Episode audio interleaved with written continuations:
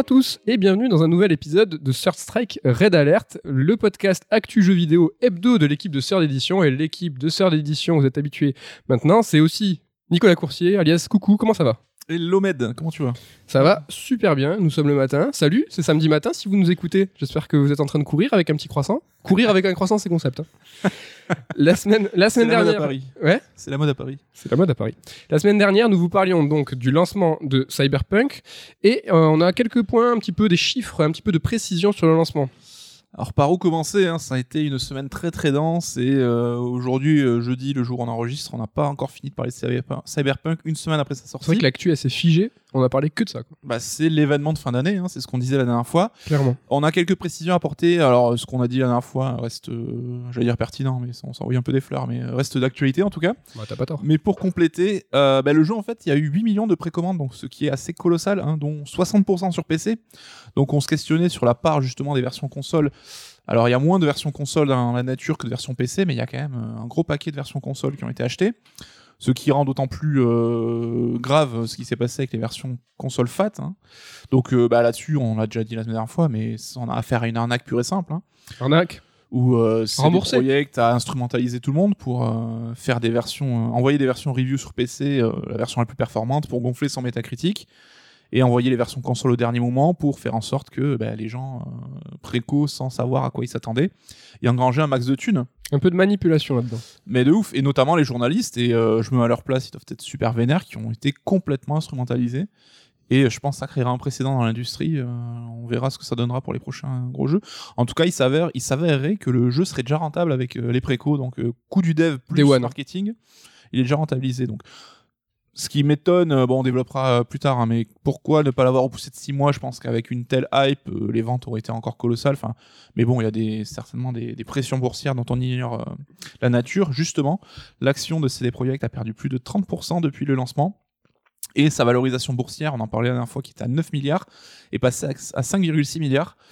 Ce qui est pas, alors c'est énorme, hein, c'est colossal en termes de somme d'argent, mais c'est pas euh, tant euh, la folie que ça, parce que je, enfin, ce qui se dit, c'est que l'action, euh, la valeur était un peu surestimée, notamment hein, grâce à la série Netflix, qui avait créé une sorte de bulle ça. autour de CD Projekt, enfin qui avait plus de capitalisation qu'Ubisoft, euh, Ubisoft qui sort euh, 5 triple A par an, enfin c'était un Est-ce qu'on reviendrait US. pas à un niveau normal en fait? Je pense que ça se régule un petit peu. Donc, des euh, experts de la bourse, faut pas l'oublier. Exactement.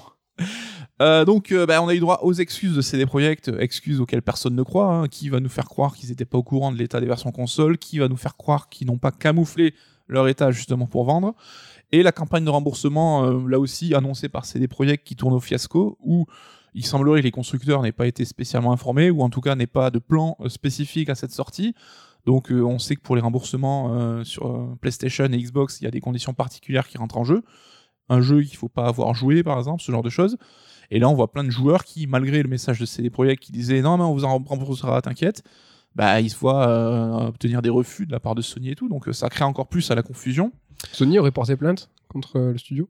Ah ouais? Ouais. J'ai Ok. cru, j'ai cru voir. Enfin, j'ai vu un tweet. euh, bah, ça m'étonne pas parce que CD Projekt les a un peu jetés sous le bus presque en détournant l'attention en disant regardez c'est eux les méchants qui veulent pas vous rembourser alors que euh, CD Projekt apparemment n'avait pas mené de campagne J'espère que c'est pas un gros fake que je me suis fait avoir. Et en tout cas, euh, enfin au-delà du côté euh, qui peut paraître normal hein, de, de damage control, c'est surtout à mon avis pour éviter une class action quoi, qui se sont euh, permis Mais- ça quoi, pour euh, que les joueurs attaquent CD Projekt pour euh, arnaque, publicité mensongère ou ce genre de choses. Oh oui, ça, ça leur pend au nez, c'est clair. En tout cas, on imagine que le, le- le lancement précipité du jeu a été en fait incité par les financiers, par le board du studio, euh, donc aussi qui, sont, qui est coté en bourse, hein, on vient de le dire.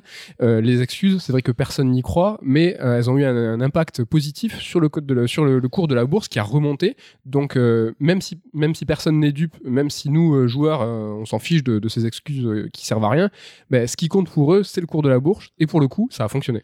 Ouais, et euh, voilà, on voit cet éditeur CD Projekt qui était le fan favorite euh, des joueurs, on en parlait il y a quelques temps, euh, qui aujourd'hui manque de respect un petit peu à tout le monde et qui a tué en une semaine tout le crédit qu'on pouvait lui accorder depuis ces dernières années.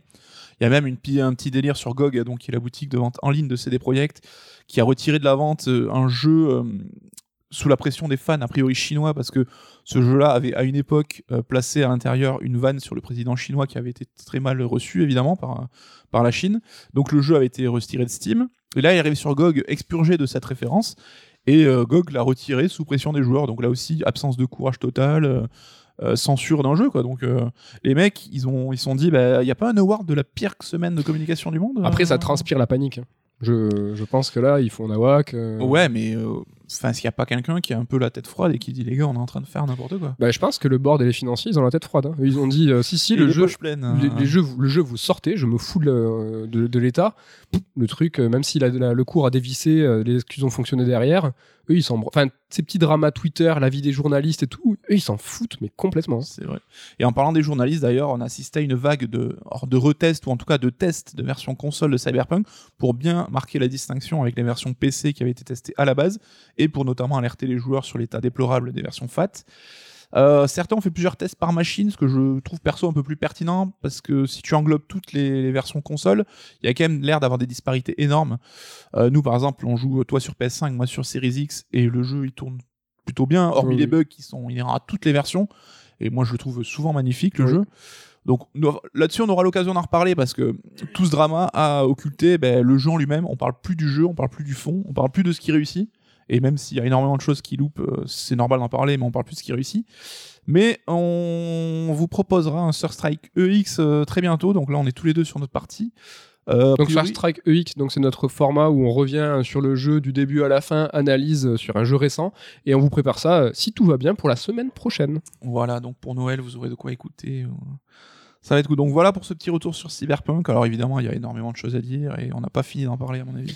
Ouais, il y aura suffisamment de choses à raconter pour une émission complète. Au programme de Third Strike Red Alert, donc on va vous parler en premier lieu de Call of the Sea, donc le jeu de House of Blue, euh, jeu madrilène, on y vient tout de suite. Tout de suite, et on va vous faire un récap des Game Awards, les tendances, nos coups de cœur, euh, le- les GOTY, le GOTY, tout ça, tout ça. Mais on s'intéresse maintenant à Call of the Sea. Tiens, on dirait que je vais lancer un jingle, alors que pas du tout.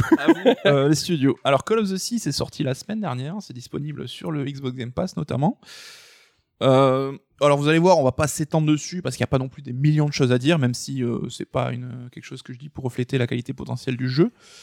Euh, on pourrait le définir comme un walking simulator avec des énigmes, Ouais. mais si vous êtes un peu vieux comme nous, c'est plus un Myst-like en fait. Donc euh, Myst, euh, fameux jeu de l'époque, euh, les nostalgiques s'en souviendront.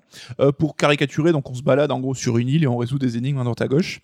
Donc euh, le jeu prend place dans les années 30 en fait. On incarne No- Nora qui débarque sur une île en Polynésie française près de Tahiti en fait et elle enquête pour retrouver son mari disparu. Euh, ça fait un mois que celui, un an que celui-ci était parti en expédition euh, pour chercher un remède en fait au mal qui ronge Nora, qui reste un petit peu mystérieux. C'est de l'eczéma, quoi. elle a notamment des taches qui apparaissent sur les mains, mais elle a l'air d'avoir une santé fragile, de souffrir. Et euh, voilà, son mari a plus donné de nouvelles depuis quelques mois, et donc elle s'est lancée à sa poursuite, et donc elle, est- elle se rend dans le dernier lieu connu où elle sait qu'il est allé. Donc, euh, bah, premier constat, je sais pas si t'es d'accord, mais le jeu a une DA qui est vraiment classe. Ouais, c'est vraiment super joli, sans être techniquement impressionnant. hein. Euh, le jeu est super coloré. Le premier chapitre, on débarque sur l'île, c'est super coloré, ambiance euh, un peu jungle tropicale. Ça fait du bien en ce moment. Il fait froid et on est en confinement. Là, on est à l'extérieur, le- dans, dans une île colorée, ça fait C'est plutôt cool. Et si, comme moi, vous êtes un méga fan de la série Lost, il y a dû y avoir quelques clins d'œil qu'ils ont fait chaud au cœur, hein, donc avec une trappe crachée dans la jungle, euh, cachée dans la jungle. On a bah, cette île un peu mystérieuse, on a des murmures qui, qui surgissent euh, dans les bois. Donc, euh, Hmm. le j'étais ultra chaud dès le début. Ce qu'il faut dire, c'est que au niveau d'exploration, on n'a pas affaire à une île un peu monde ouvert ou mini monde ouvert, comme on peut le connaître dans le jeu The Witness. Donc là, on est dans des petites portions fermées à chaque fois, un chapitre donne accès à un environnement clos. Et on va se balader dans ce, cet environnement avec euh, deux, trois énigmes à résoudre pour pouvoir avancer. Euh, on passe aussi beaucoup de temps à explorer pour retrouver euh, bah, des, euh, des objets, des lettres posées là pour essayer un peu de reconstituer ce qui s'est passé et de retracer un peu le périple du mari de Nora. Niveau énigme, je parlais de The Witness, on est quand même dans quelque chose de différent, de beaucoup moins compliqué, de beaucoup moins, de plus jeu vidéo quelque part. hein. donc c'est pas ultra complexe, même si on se rend compte qu'il y a des énigmes qui je trouve qui sont parfois un peu mal branlées, où tu comprends pas trop ce que les, les devs attendent de toi. Ouais, c'est marrant ça. Alors, euh, t'as pas fait le parallèle avec euh, le point and click euh, Monkey Island parce que c'est vrai que c'est pas évident, mais euh, c'est vrai que t'as le côté chaleureux, t'as le côté côté île et t'as le côté aussi énigme un peu tarabiscoté. Donc Ouais. là, on n'est pas du tout dans l'humour, hein, c'est pas rigolo, mais il y a une affiliation à faire dans le sens où on doit se calquer ou en tout cas essayer de trouver leur logique à eux, aux développeurs. Et c'est vrai que par deux fois, moi, euh, à un moment, j'ai pas tout compris parce, que, parce que du coup, j'ai pas réussi à me mettre dans leur pompe Ouais. et euh, c'est vrai que ça m'a un petit peu bloqué.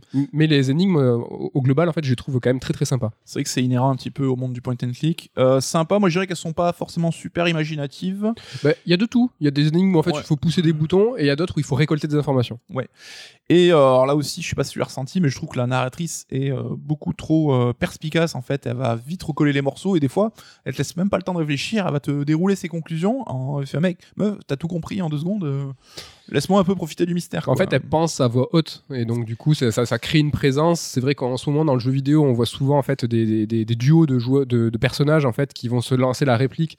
Et en fait, là, non, on joue une dame, euh, une nana qui est seule sur une île. Donc, c'est vrai que pour en fait euh, agrémenter et un petit peu prendre l'espace, ben, elle parle à voix haute. Et c'est vrai qu'elle est, elle est perspicace. quoi. Ouais, et ce qui me conduit pour moi au gros défaut du jeu, à mon sens, hein, c'est cette narration environnementale où euh, bah, la narratrice refait l'histoire un peu à voix haute. Donc, comme tu dis, elle pense à voix haute, mais c'est pas naturel dans le sens où il y a beaucoup d'expositions. Genre, de la première chose qu'elle arrive sur l'île en disant Ah là là, je cherche mon mari qui a disparu depuis trois mois, tu vois. Tu sens que c'est plus pour informer le joueur que fait d'une façon naturelle. Alors, c'est pas évident, mais je pense que ça aurait pu être fait d'une manière un peu plus subtile. Euh, la, navira- na- la narration environnementale, c'est un des sujets dans le jeu vidéo sur lesquels on a fait le plus de progrès, je trouve, dans ces dix dernières années. Mhm. Donc là, j'ai l'impression qu'il est quand même un petit peu à la bourre là-dessus. Euh, Après, ça, fait, ça fait le job dans le sens où, euh, par exemple, euh, il y a beaucoup de lettres, il y a beaucoup de photos, c'est- expliqué parce que c'était un groupe d'aventuriers qui, qui était là pour retranscrire en fait une enquête donc du mari et on voit qu'il y a par- parfois au détour d'un lieu ou d'un camp un, un endroit en fait pour développer les photos. Ils essayent d'expliquer le fait qu'il y ait des clichés qui traînent par-ci par-là. Ça, ça tente. oui, oui, oui, ça tente. C'est pas nul. Hein. Je trouve que c'est un peu décevant par rapport à ce qu'on voit de mieux, mais ça reste euh, très correct. Hein. Et et pour ce qui est de, des lettres, en fait, c'est vrai que on- le mari en fait écrit à sa femme et en fait raconte euh, tout le périple. C'est vrai que c'est un clin d'œil aussi euh, à, tout ce qui est Lovecraft. C'est vrai que la plupart, enfin beaucoup de romans de Lovecraft en fait sont épistolaires Mhm. où en fait c'est un professeur qui va retrouver des lettres ou ainsi de suite. C'est vrai que au-delà du, du côté mystique euh, et fantastique que Nico va sûrement vous exposer là, il y a aussi ce côté épistolaire qui est un, qui est un beau clin d'œil. Ouais, mais dans cette relation justement où tu euh, retraces les, les péripéties de cette expédition de 5-6 personnes qui, on le rappelle, sont dans un territoire hostile, il leur arrive des trucs pas rigolos. Et pourtant, tu sais, ils sont 5, mais ils échangent quand même des lettres en mode eh, tiens, j'ai un truc à te dire, vas-y, Lila, je me casse. tu sais. Voilà, je trouve que ça aurait pu être fait d'une manière un peu plus euh, sympa, mais bon, c'est pas non plus dramatique. Euh, juste pour l'info, on parlait de l'héroïne qui s'exprime beaucoup, donc elle est doublée par Cissy Jones, qu'on connaît pour Firewatch, donc qui est un grand nom maintenant du doublage jeu vidéo. Qui faisait le rôle de Delay là. Ouais, et c'est ça, et qui euh, fait plutôt bien le taf. euh, même Oh, si j'ai l'impression parfois que c'est un peu. Alors, c'est peut-être plus une question de direction d'acteur que de performance en tant que telle, mais euh, son ton est parfois un peu décorrélé de ce qui se passe. Tu vois, il y a un chapitre où c'est. euh, Ah, ah là là, il fait nuit, la pluie, c'est angoissant et tout, et elle te dit à voix haute tiens, une boîte de thon, euh, mon mari adore cuisiner, tu vois, genre. c'est vrai. Meuf, Après, euh, dans le scénario, on peut pas vous spoiler, mais ça se comprend qu'elle Ouais. se sente de mieux en mieux. il y a une justification, on n'en dira pas plus. Euh, mais ce qui fait que voilà, j'ai eu du mal à un peu à croire à toute cette histoire malgré tout. Donc On te la, on te la fait on pas. me la fait pas. donc euh, Foutaise, je n'y crois pas, cette île. Tu non, mais c'est vrai que, pardon, excuse-moi, mais euh, on parle de, de, de- d'hyperconstruction, de, de technologie un petit peu, euh, tu vois, euh, démentielle. Euh, et en fait, on, on en parlait vachement de Lovecraft. Et euh, je trouve qu'il y a aussi beaucoup de Jules Verne aussi, dans le sens où tu te dis derrière, la, derrière cette montagne, il y a une civilisation, sous une civilisation. Il y a, il y a cette espèce d'exploration mi-Lovecraft, du coup, mi-Jules Verne surtout, qui est super, tu vois, euh, attrayante pour l'esprit, qui fait super plaisir et Mm. qui, qui, qui invite vraiment à l'imagination. oui, c'est vrai que ce côté imaginaire, on l'a pas dit, mais ça dérive quand même dans un côté un petit peu fantastique. hein, donc c'est plutôt intéressant à suivre. pour vous donner un peu d'ordre d'idée, c'est que tu as des temples avec des ascenseurs, des trucs qui tournent, alors qu'on est dans les années 30, quoi. Oui, voilà, c'est certaines énigmes, je trouve, qui ont pas de crédibilité à être là, tu vois, genre cette civilisation a laissé euh, des gros interrupteurs, t'appuies dessus, ça fait un bruit de plastoc, t'as l'impression de trouver un jouet de... L'Atlantide, mon gars, je dis ton nom. ça donne au jeu un petit côté un peu fake, euh, un peu par d'attraction, où euh, voilà, il y a même un moment, on a l'impression d'avoir un ride avec un petit radeau qui vient, avec une petite porte qui s'ouvre automatiquement, comme si euh, le truc avait été créé pour euh, faire visiter par les touristes. Mais est-ce que ce côté par d'attraction t'a déplu ou est-ce qu'il est plutôt sympa? C'est vrai que tu as parlé tout à l'heure de. Donc, c'est un jeu qui a six chapitres. Chaque chapitre est une zone fermée où, en fait, il va y avoir. euh, tu te balades dans un tout petit monde ouvert, dans un, dans un petit hub, en fait, et euh, qui va se clôturer le chapitre souvent par une grosse énigme, euh, résultat de l'ensemble de tes recherches sur ce petit chapitre-là. Ouais. Et en fait, c'est sympa, c'est parce que à chaque niveau, chaque chapitre, t'as une ambiance qui est différente, des couleurs qui sont différentes, une énigme qui est différente. Est-ce que ça, ça t'a déplu? Moi, j'ai trouvé ça plutôt cool, justement. Alors, tu vois, le côté par d'attraction, pour imaginer ça du point de vue d'un ride, tu vois, quelque chose, comme tu dis, de, de ludique et de dépaysant, qui dans certains jeux fonctionne très bien, tu vois, genre Edith Finch, j'ai l'impression qu'il tourne un petit peu comme ça. Là, je le dis plus au sens premier degré, où tu vois un petit peu les ficelles, tu vois. Je pense plus à Walibi qu'à Disneyland. Oh, t'es dur. Alors, Moi, j'ai trouvé les- ça super sympa. connaîtront Euh. Walibi, euh, la référence. Les même, hein, pour être précis. Mais euh, c'est quoi, Jean, euh, Walibi? Je suis en train de me demander. Euh, je sais pas si la référence passera tout le monde. Voilà, Voilà. c'est un parc d'attraction un peu claqué, en fait. Avec. Arrête, c'est- c'est- il y a Walibi, donc c'est un petit kangourou, n- n'est-ce pas? Ce que je voulais dire, c'est que, est-ce que. euh, moi, j'ai trouvé ça sympa, presque, le fait que tu vois. euh, les, les- les ficelles euh, des marionnettistes derrière euh, qui vont actionner les, les, les rouages de tel mécanisme parce que j'ai pris ça vraiment comme une visite dans un parc d'attractions. J'étais là euh, dans, ce, dans cette île euh, super euh, colorée, et, super ensoleillée et chaque chapitre. Donc le jeu est très court, ça contribue aussi à, à cet aspect parc d'attraction. Oui, c'est Il fait 5 cinq heures de jeu. ouais. Ouais, en fait, c'est une visite. Tu vas à, à Walt Disney. Et ça te sort pas de l'immersion un petit peu, hein, où tu vois un peu les ficelles, toi? Ouais, pas vraiment parce que bah, c'est toujours pareil. C'est qu'est-ce que t'attends d'un jeu, qu'est-ce que tu vas, euh, qu'est-ce que tu vas chercher dans ce jeu. C'est vrai que donc là c'est le jeu de Out of the Blue, donc c'est le premier jeu d'un studio qui est euh, espagnol, des Ouais. Donc bah, j'attendais rien. Euh, C'est édité par Rofuri. Rofuri, donc euh, c'est vrai que c'est un prétendant euh, d'Annapurna de- d'avoir. euh, tu as un éditeur avec une marque de fabrique qui va essayer de proposer des jeux. Donc tu peux te dire ah ça peut être un petit peu euh, encourageant. Mm. Mais en fait j'attendais rien. Et ce qu'on a, la- le, le résultat en fait de ton avis sur le, un jeu, c'est souvent en fait euh, l'intention des développeurs qui va en fait rencontrer tes attentes du jeu. Et en fait ton avis c'est la concordance en fait de ces deux lignes en fait.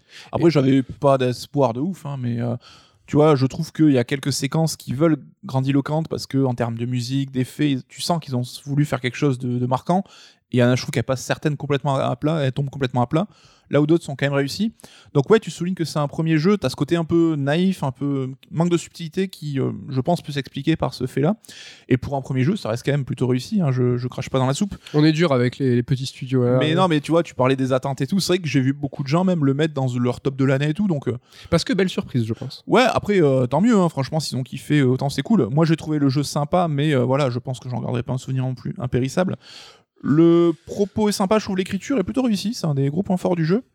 Ouais, Euh, avec cette histoire d'amour entre les deux personnages, là, pour le coup, je trouve qu'elle est crédible. hein. Tu vois, ils se donnent des petits noms particuliers, tu sens qu'ils ont un rapport euh, très fusionnel entre eux. Et euh, la fin m'a touché quand même. euh, Ouais, la euh, fin marche. Est-ce que le côté désuet, je trouve qu'il est bien retranscrit aussi. C'est vrai qu'on est dans les années 30. Elle a un accent. C'est un accent anglais qu'elle a. Enfin, tu vois, elle a un accent euh, très marqué, avec des expressions, comme tu dis, elle, elle donne des noms à son mari. Et en fait, il y a ce côté un petit peu des années 30 qui, Mm. qui, qui, en fait, qui rejaillit, alors qu'on est sur une île déserte. Tu vois, ça, ils pourraient. Ils auraient pu mettre ça complètement de côté et faire en sorte que tu aies une nana sur une île. Mais pour le coup, tu sens un petit peu ça. Ça rajoute, oui, ça rajoute un petit peu de charme et ça change. C'est vrai que c'est un jeu qui dépayse quand même, donc euh, là-dessus, ça reste une proposition qui est super cool. hein, mais, On n'a euh, pas parlé, euh, tu sais, des carnets, enfin du carnet que tu te trimbales en fait pendant tout le jeu. Ouais. Et en fait, euh, à chaque fois que vous allez euh, avoir une zone d'exploration et que vous allez arriver près d'un indice, donc il faut vraiment se rapprocher très proche de l'indice pour voir un petit icône d'œil en fait apparaître. Et donc si vous, vous analysez en fait cet indice et que cet indice en fait s'avère important pour euh, la, la résolution de l'énigme de fin de chapitre, Mm. en fait le personnage principal va automatiquement en fait noter euh, dans son carnet euh, les informations. Et donc en fait, moi ce que j'ai trouvé bien et intéressant dans ce jeu, c'est que chaque grosse énigme en fait, elle est bien, euh, tu as tous ces circoncis, Ton chapitre, c'est une double page du cahier et tu sais. Putain, j'ai dit circo- circoncis. Tout est circonscrit. tout est bien bordé. En fait, tu arrives à la fin de ton énigme et tu vois ton carnet, ta double page, en fait, elle est pleine. Et tu sais, tu es en pleine conscience, tu te dis, c'est bon, là, j'ai l'ensemble de mes, de, de mes, euh, de mes informations, Ouais. je vais pouvoir résoudre mon énigme. Mais euh, je trouve ça un poil mécanique dans le sens où C'est très euh, mécanique. tu bourres l'exploration, tu l'entends écrire, tu fais même pas cas de, de, de ce que tu as vu, tu sais qu'elle te fera une synthèse dans le cahier, donc euh, tu bourres les points d'intérêt, tu regardes ton cahier, tu fais ok c'est bon, je sais ce qu'il faut faire. Enfin tu vois, ça rajoute un côté un peu trop euh, mécanique. euh, Ça aurait été dur, hein. t'imagines, s'il y avait rien, ou c'était à toi d'écrire les, les indices peut-être, ou de décider. euh, Ouais, mais encore une fois, je trouve que le, le- le personnage principal se substitue un poil à ta réflexion et te mâche un, poil, un peu le travail. Je comprends. Après, moi, ce que j'ai apprécié, c'est que contrairement à The Witness, donc euh, rien à voir, parce que The Witness, c'est vraiment une île qui est totalement ouverte, où en fait, tu, tu enchaînes euh, énigme sur énigme, et le niveau en fait des énigmes augmente. Et moi, j'ai ressenti parfois une certaine pression, en fait, dans le sens où euh, tu viens de résoudre une énigme, tu t'es pété la tête pendant 20 minutes dessus, t'es là, t'as fini, t'es content, et en fait, tu fais que trois pas de plus. Et boum, tu retombes sur une nouvelle. Ouais, et en fait, t'as Witness, il te lâche jamais. T'as ouais. pas le temps de respirer. Alors que tu être dans un monde complètement bucolique où t'as envie de te balader. Là, c'est le contraire. C'est que, comme tu dis, t'es es vachement pris par la main. T'as ce carnet, en fait, qui va te dicter et te, te mâcher, te pré-mâcher ta réflexion. Et en fait, moi, j'appréciais ça. C'est que je me disais, j'ai fini mon énigme. Ah, ben c'est bon. Ah, ben je peux me balader. Ah, ben j'ai le chapitre suivant. J'avais pas, tu vois, cette euh, putain de pression euh, tout le temps sur. Oui. euh, t'as que trois pas à faire et. C'est pour ça que je trouve le définir comme un walking simulator, ça a du sens parce que t'as quand Oui. même ce côté euh, balade, ce côté exploration, ce côté euh, régal pour les yeux, quoi. Et euh, il est moins, euh, il est moins, euh, il sollicite moins, il, est- il faut moins s'engager dans le jeu que par exemple The Witness évidemment ou Obradine, euh, où en fait il faut vraiment Carrément. réfléchir, où vraiment c'est ton action à toi du joueur de réflexion, où tu dois récolter toi-même tes indices. Bah, c'est le but d'Obradine. hein. On en a déjà parlé dans des émissions précédentes. Là non, c'est que on va te noter tes, euh, tes indices, on va te dire là tu as une grosse énigme, c'est la fin de ton chapitre. Regarde devant, dans ton carnet, c'est bon, t'as tout ce qu'il te faut. Euh, tu vois par le game design, on, on te fait comprendre que t'as pas à aller chercher en plus derrière toi, t'as tout. J'ai trouvé, euh, tu vois, facile à jouer. Euh, Pas prise de tête. Oui, c'est un jeu très agréable. hein. J'ai passé, j'ai joué deux soirées dessus, j'ai passé un bon moment. C'était très cool. hein. Euh, juste, je reviens deux secondes sur le côté ambiance dont tu parlais, Lovecraft, tout ça. Il y a quelque, quand même quelque chose de sympa dans le propos. Alors, on peut pas trop en dire pour pas spoiler non plus, mais euh, sur le dommage. droit à la différence, sur l'émancipation, qui justement utilise euh, les préceptes de Lovecraft pour les détourner un petit peu. Et euh, trouve que c'est euh, la réussite du jeu en fait. Donc, euh, bah voilà, un jeu sympa, un jeu qu'on recommande si euh, le genre ne vous effraie pas. Est-ce que c'est un jeu Game Pass, ça passe? J'allais le dire, voilà, hommage à Ken hein, qui a instauré cette punchline qui conclura, je pense, tous nos, nos descriptifs de jeu. Si c'est Game Pass, ça passe. Donc, euh, ça coûtera rien d'essayer à part 9 balles d'abonnement. Oui, ça ne coûte pas rien. Ok, ben voilà pour Call of the Sea. On enchaîne tout de suite avec le gros morceau, le récap des Game Awards, donc euh, qui s'est déroulé la semaine dernière. Enfin, franchement, t'es fou. C'était la semaine dernière. J'ai l'impression que c'était il y a un mois. euh, Euh, ouais, putain, ça passe vite. c'est ça, tu vois, il y a eu Cyber- Cyberpunk et tout, ça va tellement vite. Ah ouais, putain, ça passe vite. Alors que c'était assez récent. de l'actu rétro gaming. Le Donc, temps euh, pour nous, euh, ben, voilà, de, de- de- de récolter des informations, de le regarder. Euh, ça s'est passé. Tu l'as regardé en live, hein, tu t'es sacrifié. Euh, Ouais, j'ai un peu regretté euh, d'ailleurs à 5h du mat, mais bon. tu t'es couché, tu t'es couché à 5 heures du mat. C'était une euh, cérémonie qui était assez longue et qui s'est conclue sur euh, le- la- l'é- l'élection, la nom- des du GOTY du Game of the Year par The Last of Us 2. On va mettre direct les pieds dans le plat parce que c'est ça qui nous intéresse et qui vous intéresse aussi. Le GOTY, c'est The Last of Us 2. Coucou, Nico, qu'est-ce que tu en penses? Est-ce que tu trouves que c'est mérité? Bah, c'est mon Gotti aussi, donc euh, je suis en phase avec. euh, Donc si c'est ton GOTY, c'est bon. Ah, mais je suis complètement d'accord. hein. C'est un jeu que j'ai adoré. De toute façon, on en a déjà parlé. J'ai adoré et c'est le jeu de l'année pour moi, euh, sans contestation euh, possible. Ouais, ouais, je suis assez d'accord. C'est vrai que euh, il a, il a absolument euh, tout raflé. Record de nominations et de prix pour The Last of Us 2, donc euh, 10 nominations, 7 prix, hein, c'est quand même assez énorme. Ça a euh, re-soulevé à nouveau quelques problématiques, quelques réflexions sur l'élection. Dont Twitter a le secret. Oui, dont Twitter a le secret. Euh, on se rappelle qu'à la sortie de Last of Us 2, il y a eu des, euh, donc des, des articles euh, qui ont dénoncé le développement en crunch de The Last of Us 2. Le jeu est sorti, il était propre, contrairement à Cyberpunk. Mais euh, voilà, il y a eu des crunchs. Et en fait, la question qu'on se pose, c'est est-ce qu'il faut récompenser le, donc, euh, des jeux développés en crunch euh, en tant que GOTY au Game Awards? Coucou, qu'est-ce que tu en penses de ça? Est-ce que c'est alors, épineux? C'est un débat épineux et je peux donner un avis sans prétendre avoir la vérité là-dessus. hein. Personne n'a la vérité. Je pense que ça doit pas forcément entrer en compte parce qu'on juge une œuvre artistique. Et donc, euh, pour ce qu'elle a à dire, comment elle exprime, euh, je trouve vis-à-vis des gens qui ont taffé dessus, euh, c'est plus honnête là-dessus. Alors, oui, ça peut faire grincer des dents et ça peut être vu par certains comme une juste, enfin, une. Cautionner un peu ce crunch-là, mais je trouve que ça serait pas rendre justice aux artistes qui ont taffé derrière. Tu vois, on parlait de Cyberpunk qui sort, les mecs ont crunché, mais le jeu est claqué sur plein d'aspects. Je trouve qu'on leur vole un petit peu ce, ce moment de, de, là où Last of Us justement a fait unanimité, le jeu était propre et tout. Est-ce que c'est pas- T'as quand même une récompense au bout, euh, alors qui justifie pas, mais qui, euh, je pense, peut faire passer la pilule pour certains. Est-ce que c'est pas plus positif de, de- de récompenser ce jeu en essayant de mettre en avant euh, bah, les personnes qui ont travaillé sur le jeu plutôt que de le, justement de le condamner et Oui. de dire euh, Mais c'est rigolo parce qu'on a vu poindre aussi un, un papier sur Hades et donc le studio Supergiant Games en parallèle où les mecs t'expliquent bah, qu'ils ont adopté une philosophie anti-crunch hein, où ils forcent même les employés à prendre des vacances et tout. Bah, ce qui devrait être la norme et c'est cool que les choses évoluent en sens. Donc euh, voilà, il y a eu de la prise de conscience. Euh, Est-ce qu'il faut sanctionner euh, les jeux là-dessus? Je crois pas. Et euh, je pense que sinon, on aurait plus grand, grand monde de nominés. Mais euh, il faut se dire qu'il y a eu de la prise de conscience et qu'il semble qu'on va dans le bon sens. Donc, je retiendrai plutôt le positif, même si les choses avancent doucement. C'est vrai. Et donc il y a notamment euh, donc euh, le- l'élection de The Last of Us 2 dans le Best Game Direction. C'est vrai que est-ce qu'un jeu qui a été dirigé de cette façon, Ouais. Après, Ça dépend comment- C'est un peu, tu vois, enfin, c'est un peu fourre-tout. Je vois pas trop. ça dépend en fait comment tu l'interprètes, ouais. hein, ce prix-là. C'est un peu bizarre. Ouais, mais ce qui est euh, intéressant avec Hades, c'est qu'en fait, eux, c'est vrai qu'ils sont anti-crunch, mais ils ont adopté aussi une politique globale du studio et de commercialisation de leur jeu de cette manière-là. C'est-à-dire qu'il a été en euh, Early access. alpha, early access, bêta pendant un an et demi. Enfin, c'est compliqué. C'est vrai qu'on se pose la question euh, sur Cyberpunk. On y reviendra sûrement dans un prochain, sur Strike. Ça tient à cœur à certains membres de l'équipe, euh, cette politique de early access. Est-ce qu'elle doit être adaptée au AAA Est-ce que c'est possible? Euh, c'est une question pas évidente en tout cas, mais c'est vrai que Hades en fait est en tout cas raccord euh, dans, dans sa politique. Euh, Last of Us 2, donc c'est aussi la best narrative, logique. Ouais. Meilleur jeu d'action aventure. Ouais. Ça va, c'est propre. Meilleure performance, quelque chose qui nous a, qui nous tient à cœur. C'est vrai que Laura Bailey a été euh, là euh, élue euh, sur cette catégorie-là, qui a joué euh, Abby. Ça fait très plaisir parce que moi, c'est mon personnage préféré de- du jeu. Et surtout, bah, c'est un joli pied de nez à tous ces connards qui lui sont tombés sur leur.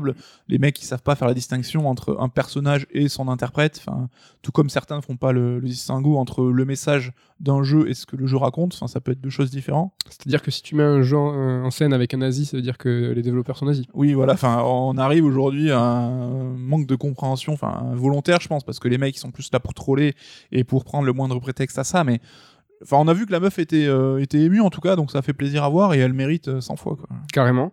Innovation et accessibilité. Ça aussi. Ouais, là il y a max d'options. Alors, on a la chance que ça nous concerne pas évidemment, mais euh, toute façon maintenant là aussi c'est une prise de conscience et tous les jeux vont aller dans ce sens-là et c'est super cool. Valhalla aussi, Assassin's Creed Valhalla. Cyberpunk hein, qui fait euh, crash, enfin qui donne des crises d'épilepsie aux gens. Putain là aussi, comment ils ont pu passer à côté de ça C'est vrai. Audio design, bon, c'est vrai qu'il y avait d'autres prétendants euh, qui auraient pu être euh, élus. Ouais. Et puis on arrive quand même à un niveau en termes de- d'audio design dans le jeu vidéo aujourd'hui qui est lourd. Quoi. C'est ma boule. Le, le n'importe quel gros triple A aujourd'hui est super béton là-dessus. on vient d'en parler dans Call of Duty, je trouve que le sound design était génial. C'est vrai que tu sais le, le- ces bruits de pierre en fait qui crissent avec ces mécanismes géants en fait qui roulent sur eux-mêmes. Mm. J'étais euh, des fois j'étais là, ah, je- je- j'aime bien hein, ces bruits un peu ASMR, tu vois. Tu- J'ai j'ai kiffé. On s'y croit. Et donc, septième prix pour The Last of Us 2, le fameux GOTY. Et donc, ce GOTY, ça nous amène à réfléchir à ce GOTY, ça représente quoi en fait?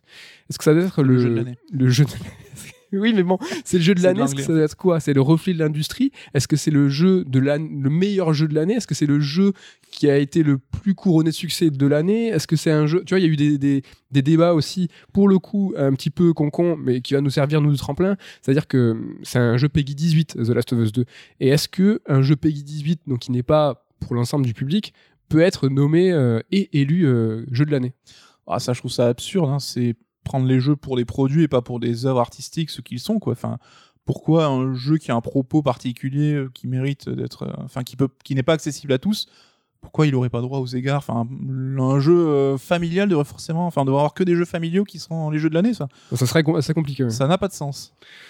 Donc, ouais, bon, pour ce, ce peut-être il n'y a pas trop de, de, débat hein, sur ce qu'il doit représenter en fait. Bah, chacun sa vision. C'est vrai qu'on en parle tous les deux souvent et on se chambre un peu là-dessus. Où euh, j'ai tendance à dire, ah, le jeu est cool, mais il réinvente pas la roue. C'est vrai que j'aurais tendance à dire, bah, c'est cool de, de, récompenser les jeux qui font un peu progresser le jeu vidéo en tant que tel. Mais il y en a pas beaucoup et euh, il y en a qui font progresser un tout petit peu. Il y en a, c'est, euh, enfin, il y a plein de voies aussi de, de, de- Il y a différents prismes, différents niveaux de lecture. Comme tu dis, c'est vrai que tu peux récompenser un jeu qui va faire évoluer le média parce qu'il a été ultra novateur. Parce Ouais.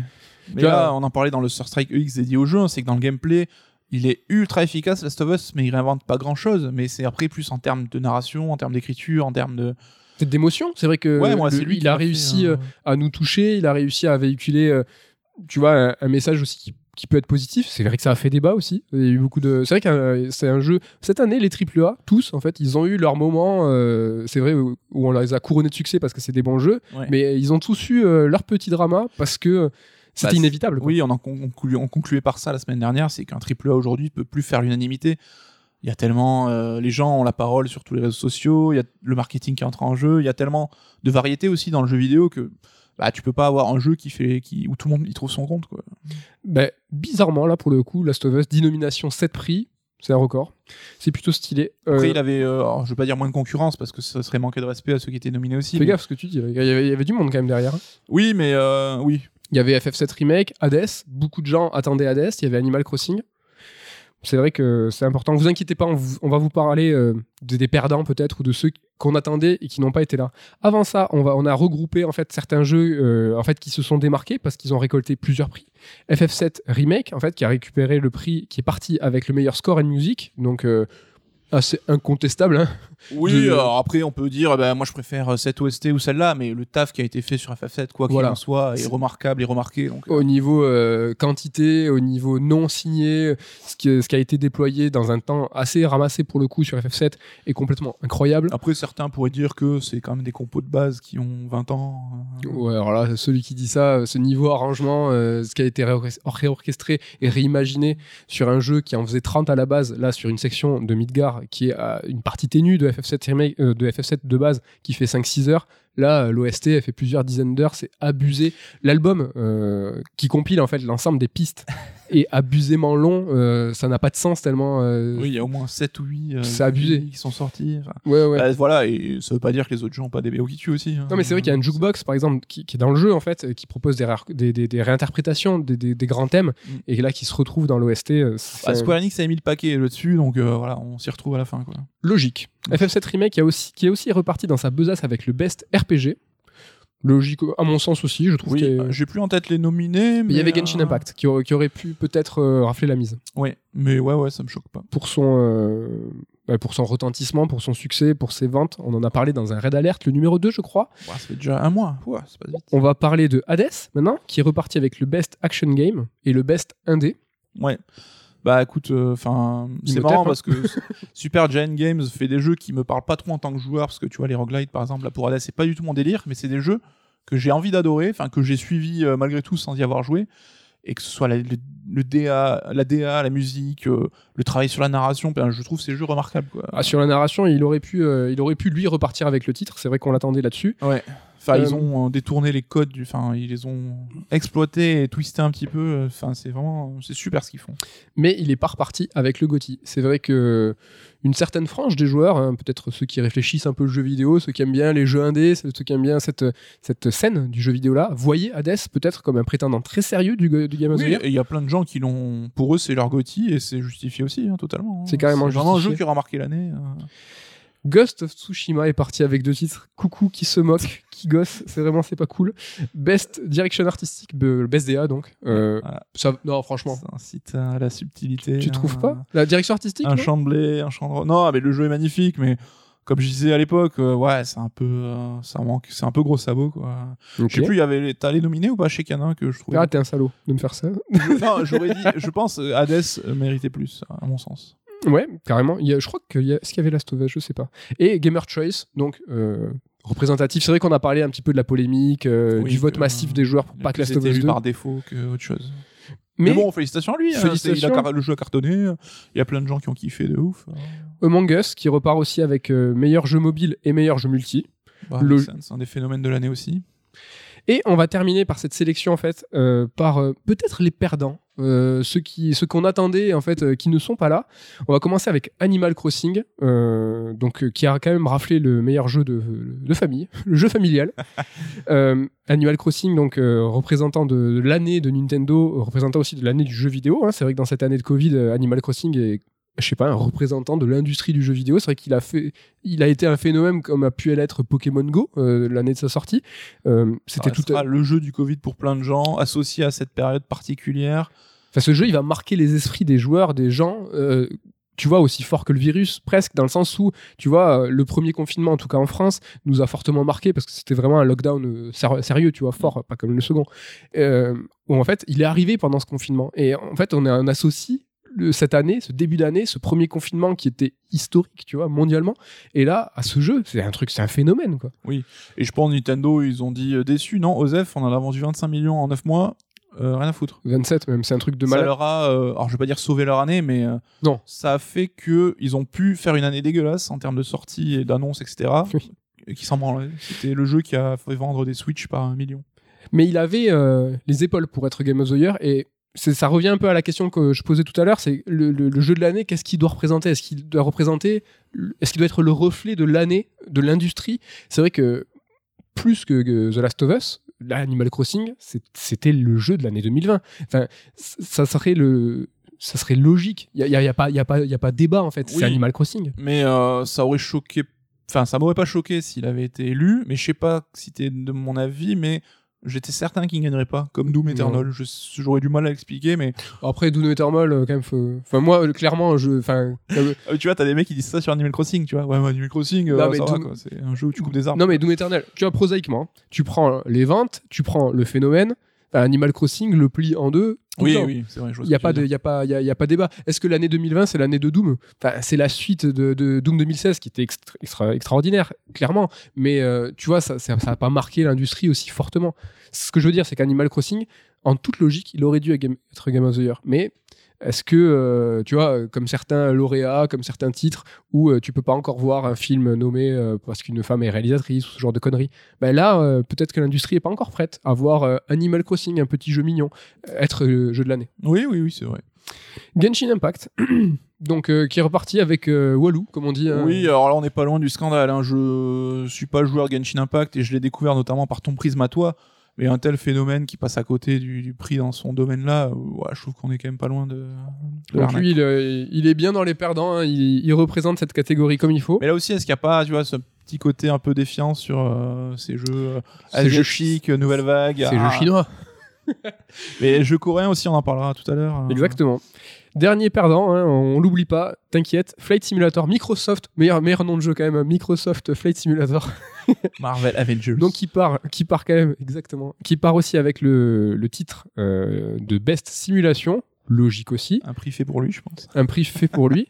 Néanmoins, certains, j'ai vu euh, des débats, j'ai vu des PCistes dire il n'y a pas débat non plus, il n'y a, pas- y a pas game, ça devrait être les simulateurs. Au-delà de la maestria avec laquelle il est développé, le- l'ingénierie qu'il y a derrière, le code qu'il y a derrière, ce qu'ils ont développé euh, euh, au niveau du code, ce qu'ils ont créé, ça, c'était, ça, c'est quelque chose d'exceptionnel. Ça, rien que ça, ça mériterait aussi d'être mis en avant. Il y avait, il y avait pas, si, il y a un titre tu sais, de la meilleure innovation, ce genre de truc. Ouais. C'est vrai qu'il aurait pu aussi repartir avec. Mais oui, je pense que si t'es réceptif à ce style de jeu qui est quand même assez particulier, ce jeu a le potentiel d'être le jeu de ta life parce qu'il apporte tellement quelque chose enfin, de spécifique, d'inédit, de complet, de pointu. C'est un jeu qui est inépuisable en termes de, de durée de vie, en termes de possibilités. Donc, euh, ouais, moi je peux pas entendre qu'un mec euh, dise bah, j'ai ach- acheté ce jeu, je ne joue qu'à ça maintenant et je vais jouer sûr. pendant 10 ans. C'est tout à fait compréhensible. Mais ces Game Awards, c'est vrai qu'ils ont un petit peu cette étiquette encore de. Ah, c'est pour, les consoles quand même. Parce que euh, tout ce qui est jeu PC, ce genre de truc, c'est un peu. C'est un peu en marche, je trouve que c'est moins représenté, c'est moins représentatif en fait de, de- de cette scène-là, pour l'un, je trouve. Ouais, après c'est vrai que tous les deux on est joueurs console, donc est-ce qu'on n'a pas un peu ce prisme déformant? Parce que tu vois, un jeu comme Assassin's Creed, pour nous, c'est console, alors que C'est un jeu PC aussi, tu vois. Tous ces jeux euh, éditeurs tiers, ça existe aussi sur PC. C'est vrai, tu as raison. Mais bon, le GOTY, hein, il est sorti sur console. Petit, on va rassembler aussi euh, trois titres en fait, euh, qui en fait, euh, donc c'est le meilleur jeu d'action euh, VR AR, le meilleur jeu de combat et le meilleur jeu de sport et de sport automobile. En fait, qu'on a rassemblé pour se dire en fait si ces trois styles en fait étaient pas représentatifs aussi euh, d'une d'une année ventre mou pour ces trois genres en fait. L'année 2020 au niveau de la, VR. Bon, il y a Half-Life Alix qui est incroyable, qui est, qui est un phénomène, qui est peut-être le meilleur jeu de, de VR euh, sorti à, ce jour parce qu'il est long, il est ambitieux, euh, c'est un Half-Life, certes, mais la VR qui était l'Eldorado, le futur du jeu vidéo, ben, je dis pas qu'il va pas décoller, mais on est quand même sur un plateau. C'est vrai que ça, ça avance petit à petit. Mhm. C'est peut-être pas aussi euh, flagrant. Le meilleur jeu de combat, Mortal Kombat, Mortal, Mortal Kombat, Mortal, Mortal Kombat Mortal 11, Kombat, les sont marqués. qui est un succès aux États-Unis, aucun problème, ça vend, ça vend par palette, ça vend par cargo, il y a aucun souci là-dessus. Mais l'année de l'année de jeu de combat 2020, un petit peu à ce reflet-là, tu vois, c'est un peu, vois. Après, Mortal Kombat reste le, enfin d'après ce que je crois savoir, le seul jeu de combat qui continue à se vendre en dépit des modes. Là où tous les jeux de combat japonais étaient revenus en force avec la hype Street Fighter 4, chacun y était allé de sa nouvelle itération, Tekken 7, Dead or Alive 6, enfin je sais plus où ils en étaient. Et on voit que bah, sous le cassis, Dead or Alive, ils ont pas fait des chiffres de vente de ouf parce que la hype était retombée. Ouais, mais eux, c'est des jeux qui se développent vachement sur la scène e-sport. C'est des, des jeux qui, en fait, font parler dans le milieu euh, compétitif. Mais c'est des jeux, en fait, qui se vendent pas tant que ça. Oui. Alors que Mortal Kombat, et salut les States, le continent en fait assure derrière eux, les, les ricains sont fans quoi. Ah oui, dans mes Mortal Kombat, ça se vend plus que n'importe quel Street Fighter. C'est le hein. plus, c'est le jeu de combat qu'ils ont le plus, hein, il n'y a pas de souci là-dessus. Et même euh, Injustice, qui est du même studio, avait Oui. aussi rencontré le succès euh, Bah attends, tu rigoles quoi pour, euh, c'est avec les icônes DC Comics. DC Comics, euh, ça triche pas. Mais voilà, ce que je veux dire aussi, comme pour la VR, tu vois, une année un petit peu ventre mou pour le jeu de combat, qui avait connu il y a quelques temps, tu vois, un petit regain, un peu dommage. Ça commence à dater quand même, mine de rien, ce regard. Oui, on, non. et dernière catégorie pour ce ventre mou, euh, meilleur jeu de sport et de sport automobile, c'est Tony Hawk's Pro Skater 1 et 2, le, le remaster. Donc moi, euh, c'est mon plaisir coupable, j'adore ce jeu. Mais Tristesse, quoi. tu vois, tristesse, tristesse du prix. Enfin, euh, FIFA, PES qui se vendent, certes, mais qui font pas du tout euh, l'actu. NBA 2K qui s'est mangé une, un bad buzz à raison, qui en fait, du coup, n'est pas du tout célébré.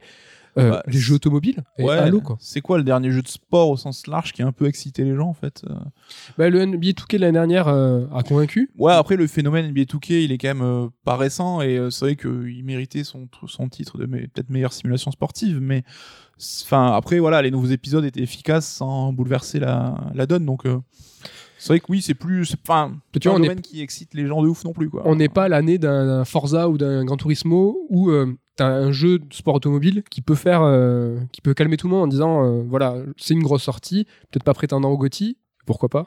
Ouais, mais tu vois, même est-ce que le prochain Gran Turismo, le prochain Forza arriveront, ils plairont à la- au public, il y a pas de souci, ils seront certainement excellents, mais ça sera toujours la même formule qui est un petit peu améliorée, tu vois. On est loin de l'impact du premier Gran Turismo à l'époque, où Bien même sûr. les gens qui n'aimaient pas euh, les jeux de voiture l'ont essayé, s'y sont mis, c'était vraiment un phénomène, quoi. Mais bon, on attend tous Forza Horizon le prochain au Japon. on espère tous. On va passer maintenant un petit peu à l'analyse de, cette cérémonie avec quelques problématiques. On va essayer de réfléchir ensemble et avec vous hein, dans les commentaires. Si après vous voulez donner votre avis, n'hésitez pas. Est-ce que cette cérémonie des Game Awards, en fait, comment on la regarde, comment on la juge a posteriori? Est-ce qu'en fait on la juge comme une cérémonie? Euh, ou comme une conf en fait Euh, voyez un petit peu la nuance, euh, la différence de, perception qu'on peut avoir? Qu'est-ce que tu en penses de ça C'est vrai qu'elle a un peu le cul entre deux chaises. On en parlait la semaine dernière où ces annonces-là étaient presque nécessaires pour entretenir bah, l'effet de surprise et l'engouement autour de la cérémonie. Mais pour une cérémonie qui veut récompen- récompenser justement les devs, il y a certains prix qui étaient, qui étaient comment on dit, euh, balancés, Ah ouais, oui, oui. balancés à la chaîne, tu vois, sans aménagement, sans effet d'annonce, sans rien.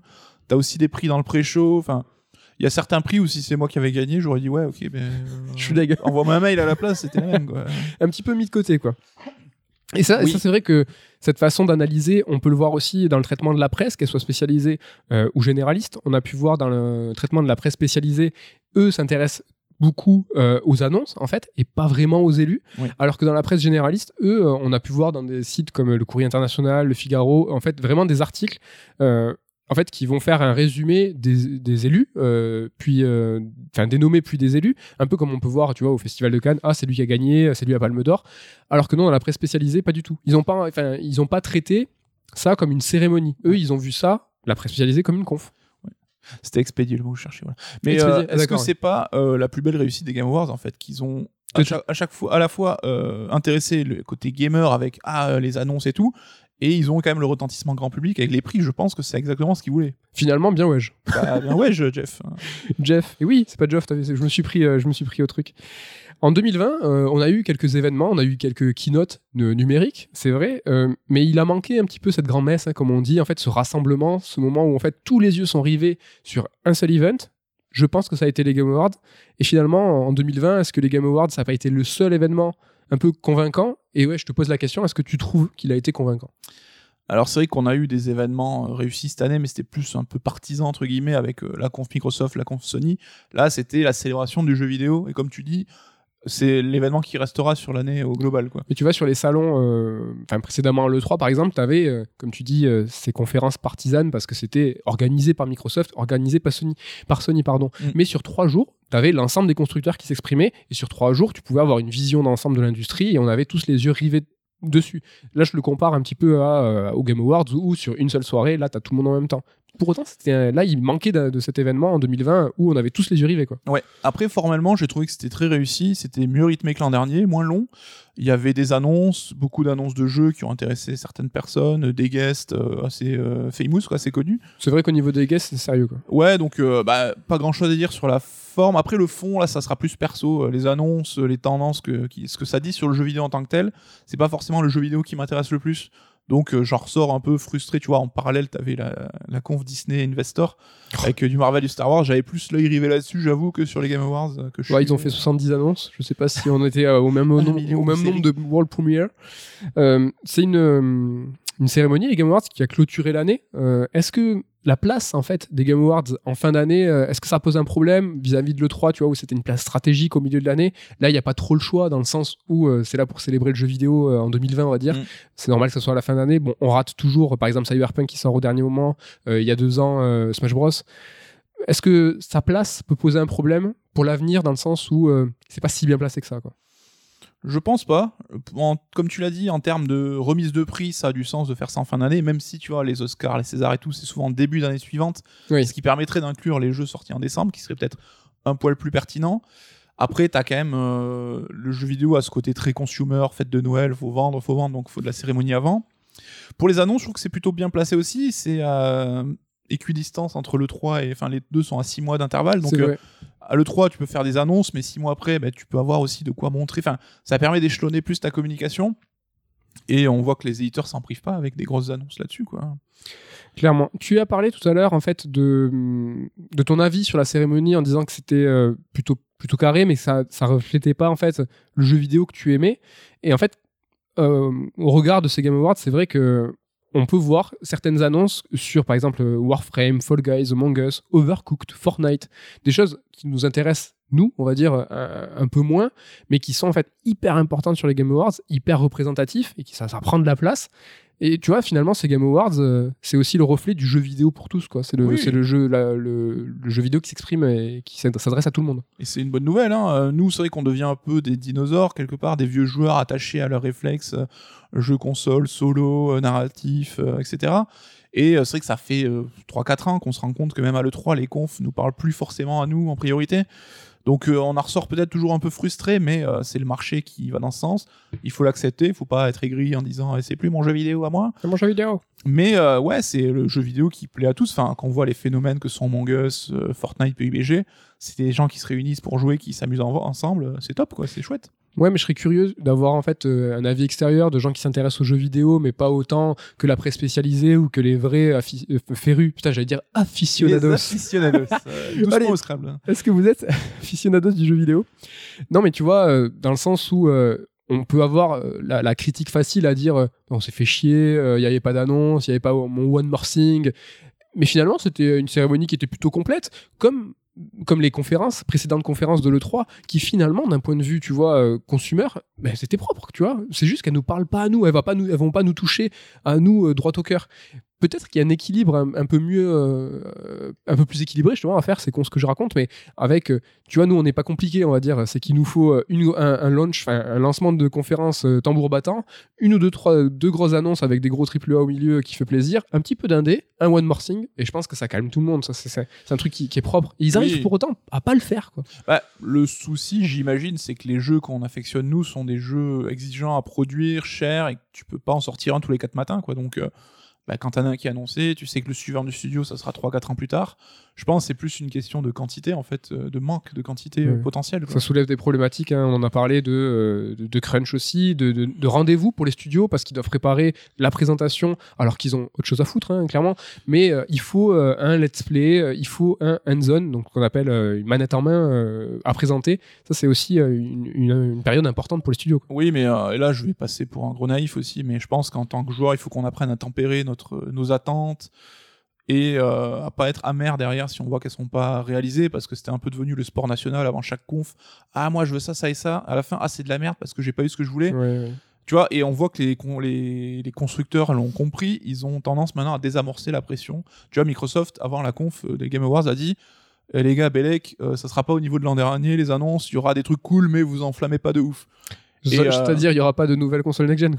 Ce qui est ouf quand même, c'est que les mecs du marketing en viennent à tempérer des attentes. Alors justement, leur job, c'est normalement de faire monter la sauce, mais ils sont tellement pris des, des, des, des backs. Putain, on parle comme des Anglais, je suis désolé. C'est ça qui. Des, Dinosaures. shitstorms. Dinosaures anglais, quoi. Des, des torrents de merde. on traduit shitstorm, désolé. Ah, je croyais que tu cherchais Backdraft. mais- Euh, des retours de flamme, voilà. bah que euh, ils sont vaccinés un petit peu maintenant. On parlait de grand public et un truc qui est grand public aussi, c'est la pub. Euh, Est-ce que, enfin là, contrairement aux conférences, la pub, il y en a beaucoup parce que en fait, c'est aussi la pub qui finance en grande partie cet événement. On a vu euh, des pubs Insta à plusieurs reprises avec des filtres. euh, donc pour l'événement où tu avais des filtres sur Instagram euh, avec la petite statuette que tu pouvais mettre en, réalité augmentée. Des pubs AMD, Wink Wink, toi-même tu sais, on sait qu'ils sont présents sur le financement. Des pubs Xbox. Est-ce que ces pubs toi, euh, t'ont dérangé en fait de les voir au milieu des annonces parce qu'on les voyait clairement les segments euh, annonces, remise de prix, et puis t'avais tu vois deux minutes où t'avais des, des mi-annonces, mi-pubs. C'était souvent un peu masqué quoi. Oui. Alors je pense que comme tout le monde, hein, les pubs ça me saoule, il n'y a pas de mystère là-dessus. hein. Et euh, il y en a quand même beaucoup. Après, on comprend la- le besoin normal, c'est ça qui finance le show, tu l'as dit.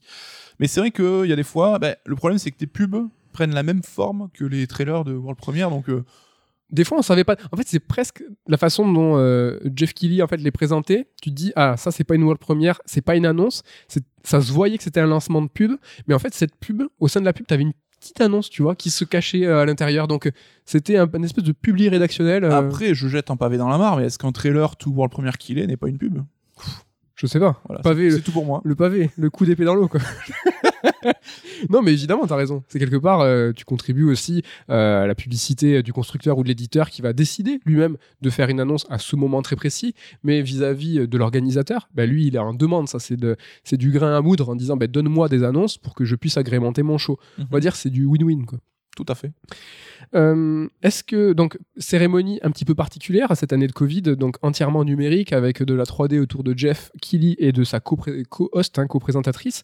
Est-ce que tu as trouvé que le public euh, ça manquait contrairement à l'année dernière où, l'année dernière en fait euh, il y avait un show. C'est vrai qu'il y avait euh, il y a eu de la musique cette année aussi. Il y a eu de la musique. Il y a eu deux interprétations avec deux medley du London Orchestra enregistré, à l'Abbey Road. Euh, donc il y en a eu que deux. C'était un peu ledge, je trouve. C'était un pas Ouais, alors j'avoue, moi je fais partie des gens, le public ça me manque pas du tout. hein. Les C'est mecs vrai à l'E3 qui passent leur temps à gueuler, Ah, amazing, à applaudir toutes les 8 secondes, ça me saoule de ouf. Après, c'est vrai que dans le cadre d'un concert et tout, c'est vrai que ça apporte un petit frisson, c'est mieux. Mais de manière vois, la- générale, je suis pas. la représentation de- du groupe Church euh, l'année dernière sur Death Stranding, c'était en public. Ça aurait pu être la même chose là. C'était pas pareil quand même. Il y avait, il y avait un petit truc. Il y avait une mise en scène. il y Oui, avait, oui, oui. Oh, au-delà du fait que la, la- performance de l'année dernière, tu vois, c'était euh, justement le, le reveal de l'orchestre qui était derrière la chanteuse. Ça, c'était ouf. Sur ce point, je suis d'accord. Après. Mais tu vois, l'humain, Euh, Kenny Reeves euh, qui arrive et qui fait sa, sa, sa- sa punchline. Ben, il, a, il, a, il, a, il a essayé de le faire cette année parce qu'il a remis un prix, Kenny Reeves, et il a été, il était un peu sur sa webcam. Tu vois, il est- euh, Je suis dans mon salon tout seul. là. Oui, mais tu, tu vois, il a été un peu fantasque, je trouve, tu vois. Il sautillait un peu sur sa chaise, il essayait de faire des, des trucs avec ses mains, il a essayé de balancer des trucs en se disant peut-être que je vais essayer de, de- de faire un nouveau mème. Et ça n'a pas fonctionné, tu vois. Parce que ça, Oui. c'est pas le, le coup. euh, bon, j'ai pas tiré ma, ma ligne blanche avant parce que je suis chez moi tout seul, c'est un peu glauque. Et donc, euh, tu vois, ça contribue, ça. Le, le côté chaud, quoi. Oui, non, mais clairement. Et enfin, tu vois, pour revenir sur les E3, tous les moments cultes sont associés aussi à une réaction du public. On a eu la chance, nous, de vivre des confs E3 dans le public. Oui. C'est c'est incomparable. hein. Après, oui, c'est vrai que moi, il y a quelques. Je fais mon vieux con. Il y a quelques. Bah, il y a quelques excès qui m'énervent, quoi. Les mecs qui en font des caisses et le côté un peu artificiel parfois que peut avoir une foule. Mais c'est comme matin un film au ciné, tu vois. euh, on était quand. Révélation, quand on se fasse faire un Fast and Furious au cinéma. Ah, tu balances. quand il y a du monde, c'est là où tu kiffes parce que tu sais que t'es en train de mater un gros film nawak et euh, c'est pour le plaisir coupable, le fun que tu partages, quoi. Voir ça tout seul dans son salon, c'est quand même. Et savoir Babouliné qui met des coups de tête au-dessus de l'autoroute quand il y a du monde. Ou à pour- des dinosaures, on en parlera tout à l'heure. on, va, on va y revenir, c'est clair. Euh, petit big up à la France, big up à nous-mêmes. Azobo pour Flight Simulator et Dontnod euh, pour Tell Me Why euh, représentent un petit peu. C'est vrai que deux studios français. euh, ça fait toujours plaisir et euh, c'est un peu les, les, les deux studios, alors pas qui montent, mais qui sont dans l'actu ces dernières années. Hein. Bon, il y a toujours Ubisoft évidemment, mais est-ce qu'Ubisoft peut être encore considéré comme français malgré tout? Oh là là, encore un pavé. C'est suffit. les 68 ici. il existe ça pas. suffit les pavés là. Quantic Dream est un peu en transition entre deux projets, même si euh, ils commencent à Oui, révéler euh. quelques trucs sur leur euh, nouveau statut Il d'éditeur. y a de l'argent chinois là-dedans. Donc oui, Dontnod et Asobo, c'est un peu les deux euh, à la mode et tant mieux, ils le méritent. C'est cool. Donc euh, cette cérémonie, on a réfléchi, on s'est posé des questions. Est-ce que on pourrait euh, humblement essayer de réfléchir à comment l'améliorer? Est-ce que tu aurais des idées Toi, qu'est-ce qui t'a manqué Peut-être? Qu'est-ce qui t'a dérangé? Qu'est-ce que tu as trouvé cool? C'est quoi les potards à ajuster euh, sur les Game Awards d'après toi? Euh, alors humblement, hein, parce que c'est du feeling, je dirais. euh, Peut-être moins de prix, mais mettre plus en valeur ces moments de récompense. Et voilà, je pense qu'il n'y a pas grand chose à modifier, à part évidemment la perspective d'avoir un show à l'ancienne dans une salle avec du monde, etc. hein, mais euh, ouais, peut-être un peu moins de prix et les mettre plus en valeur. Et euh, voilà, je trouve que l'alternance entre prix et jeu était plutôt quand Parce même. qu'il y avait bien 35 fait. prix. Néanmoins, euh, il y a eu beaucoup de prix qui ont été décernés pendant le pré-show. Et pendant le, le show en lui-même, c'était quand même assez ramassé. Quoi. Oui, c'est vrai que tu as ces tunnels de prix un peu expédiés, comme je le disais tout à l'heure. Donc, bah, franchement, oui, je j'ai pas grand chose à, à dire. hein, Ça reste Ouais, une sur le- cérémonie, hein. Mm, mm. Sur le show, moi je suis assez d'accord, même si le côté euh, humain, moi je trouve manque vraiment, vraiment, vraiment, parce que même si on n'est pas sur place, je trouve que quand il y a un spectacle sur scène, bah, tu sens quand même les frissons. Euh, moi je me rappelle, euh, tu sais, où Sony avait fait son lancement sur God of War. Ouais, Euh, avec la- le, grou- le groupe, le- l'orchestre qui jouait. hein. C'était ouf, alors qu'on était cette fois-là, on n'était pas présent, mais je trouve que ça manque. Moi, c'est au niveau ju- du jury, même si je, euh, sur la présentation du précédent Red Alert, on vous l'avait présenté, je trouvais que c'était pas mal, assez égalitaire et transparent. Néanmoins, je trouve qu'il y a moyen d'aller encore plus loin. Le problème, notamment sur la, le- Last of Us 2, qui a été en fait élu euh, vraiment, à une, je pense, à une proportion assez forte, c'est parce qu'en fait, euh, au niveau international, il y a pas, c'est pas une vraie égalité. Moi, ce que je ferais au niveau du jury, euh, c'est que je couperais en 5 par continent, et en fait, je, je, demanderais à ce qu'il y ait un nombre euh, égali- égal de médias par continent, en fait. Que ça soit, tu un vois. mec du peuple, toi, t'es l'ONU en jeu vidéo. Ouais, alors, ça, oui, pour ouvrir un peu un pan qui est, comme on parlait aujourd'hui, les jeux peut-être japonais ou asiatiques ou pas Ou qui est forcément moins de- américains étaient un, peu- un peu moins considérés. Enfin, mais qui est moins de, de, de contestation. Mm. Que tu disent, ouais, mais là, il y a eu beaucoup plus, tu vois, la, la proportion des médias américains est plus forte. Il y a des médias européens, il y a des médias asiatiques, c'est vrai, euh, mais euh, on sait que c'est en plus faible proportion. Mais ça reste un shuriken, euh, je pense, une Ouais, grosse partie de l'audience. Justement, euh, pour te garder, euh, pour que ça soit encore plus qualitatif, de dire, ben non, mais le Game Awards, c'est, tu vois, que Jeff Kelly dise, ben non, ma cérémonie, elle est incontestable, c'est la seule qui compte, et en plus, le, le jeu qui est élu, c'est de façon euh, complètement transparent. Mm. Moi, ça, je trouve que ça serait pas mal. Oui, ils ont quand même fait des progrès là-dessus, on en parlait la semaine dernière, c'est vrai que ça progresse là-dessus de- d'année en année. Ouais, carrément. Ou proposition, seconde proposition, mais un petit peu à l'inverse. Pour le coup, euh, je ferai un truc euh, plus façon euh, Festival de Cannes, avec un président et un président qui va élire ses jurys. Et là, du coup, ça serait clairement arbitraire et ça serait clairement, tu vois, euh, annoncé. Ouais. Et en fait, ce qui, est- ce qui serait intéressant, tu vois, dans cette proposition, c'est de mettre en avant l'humain. Tu vois, tu aurais à chaque fois, chaque année, un président, comme, euh, comme à Cannes, qui va avoir en fait son panel de jury qu'il aura lui-même sélectionné, de façon égalitaire, homme-femme, évidemment. Et euh, je trouve ça serait intéressant. Là, pour le coup, ça donnerait encore plus de glamour ou de show en disant, tu, vois, il y aurait un panel de personnalités qui serait mis en avant, qui serait là sur scène.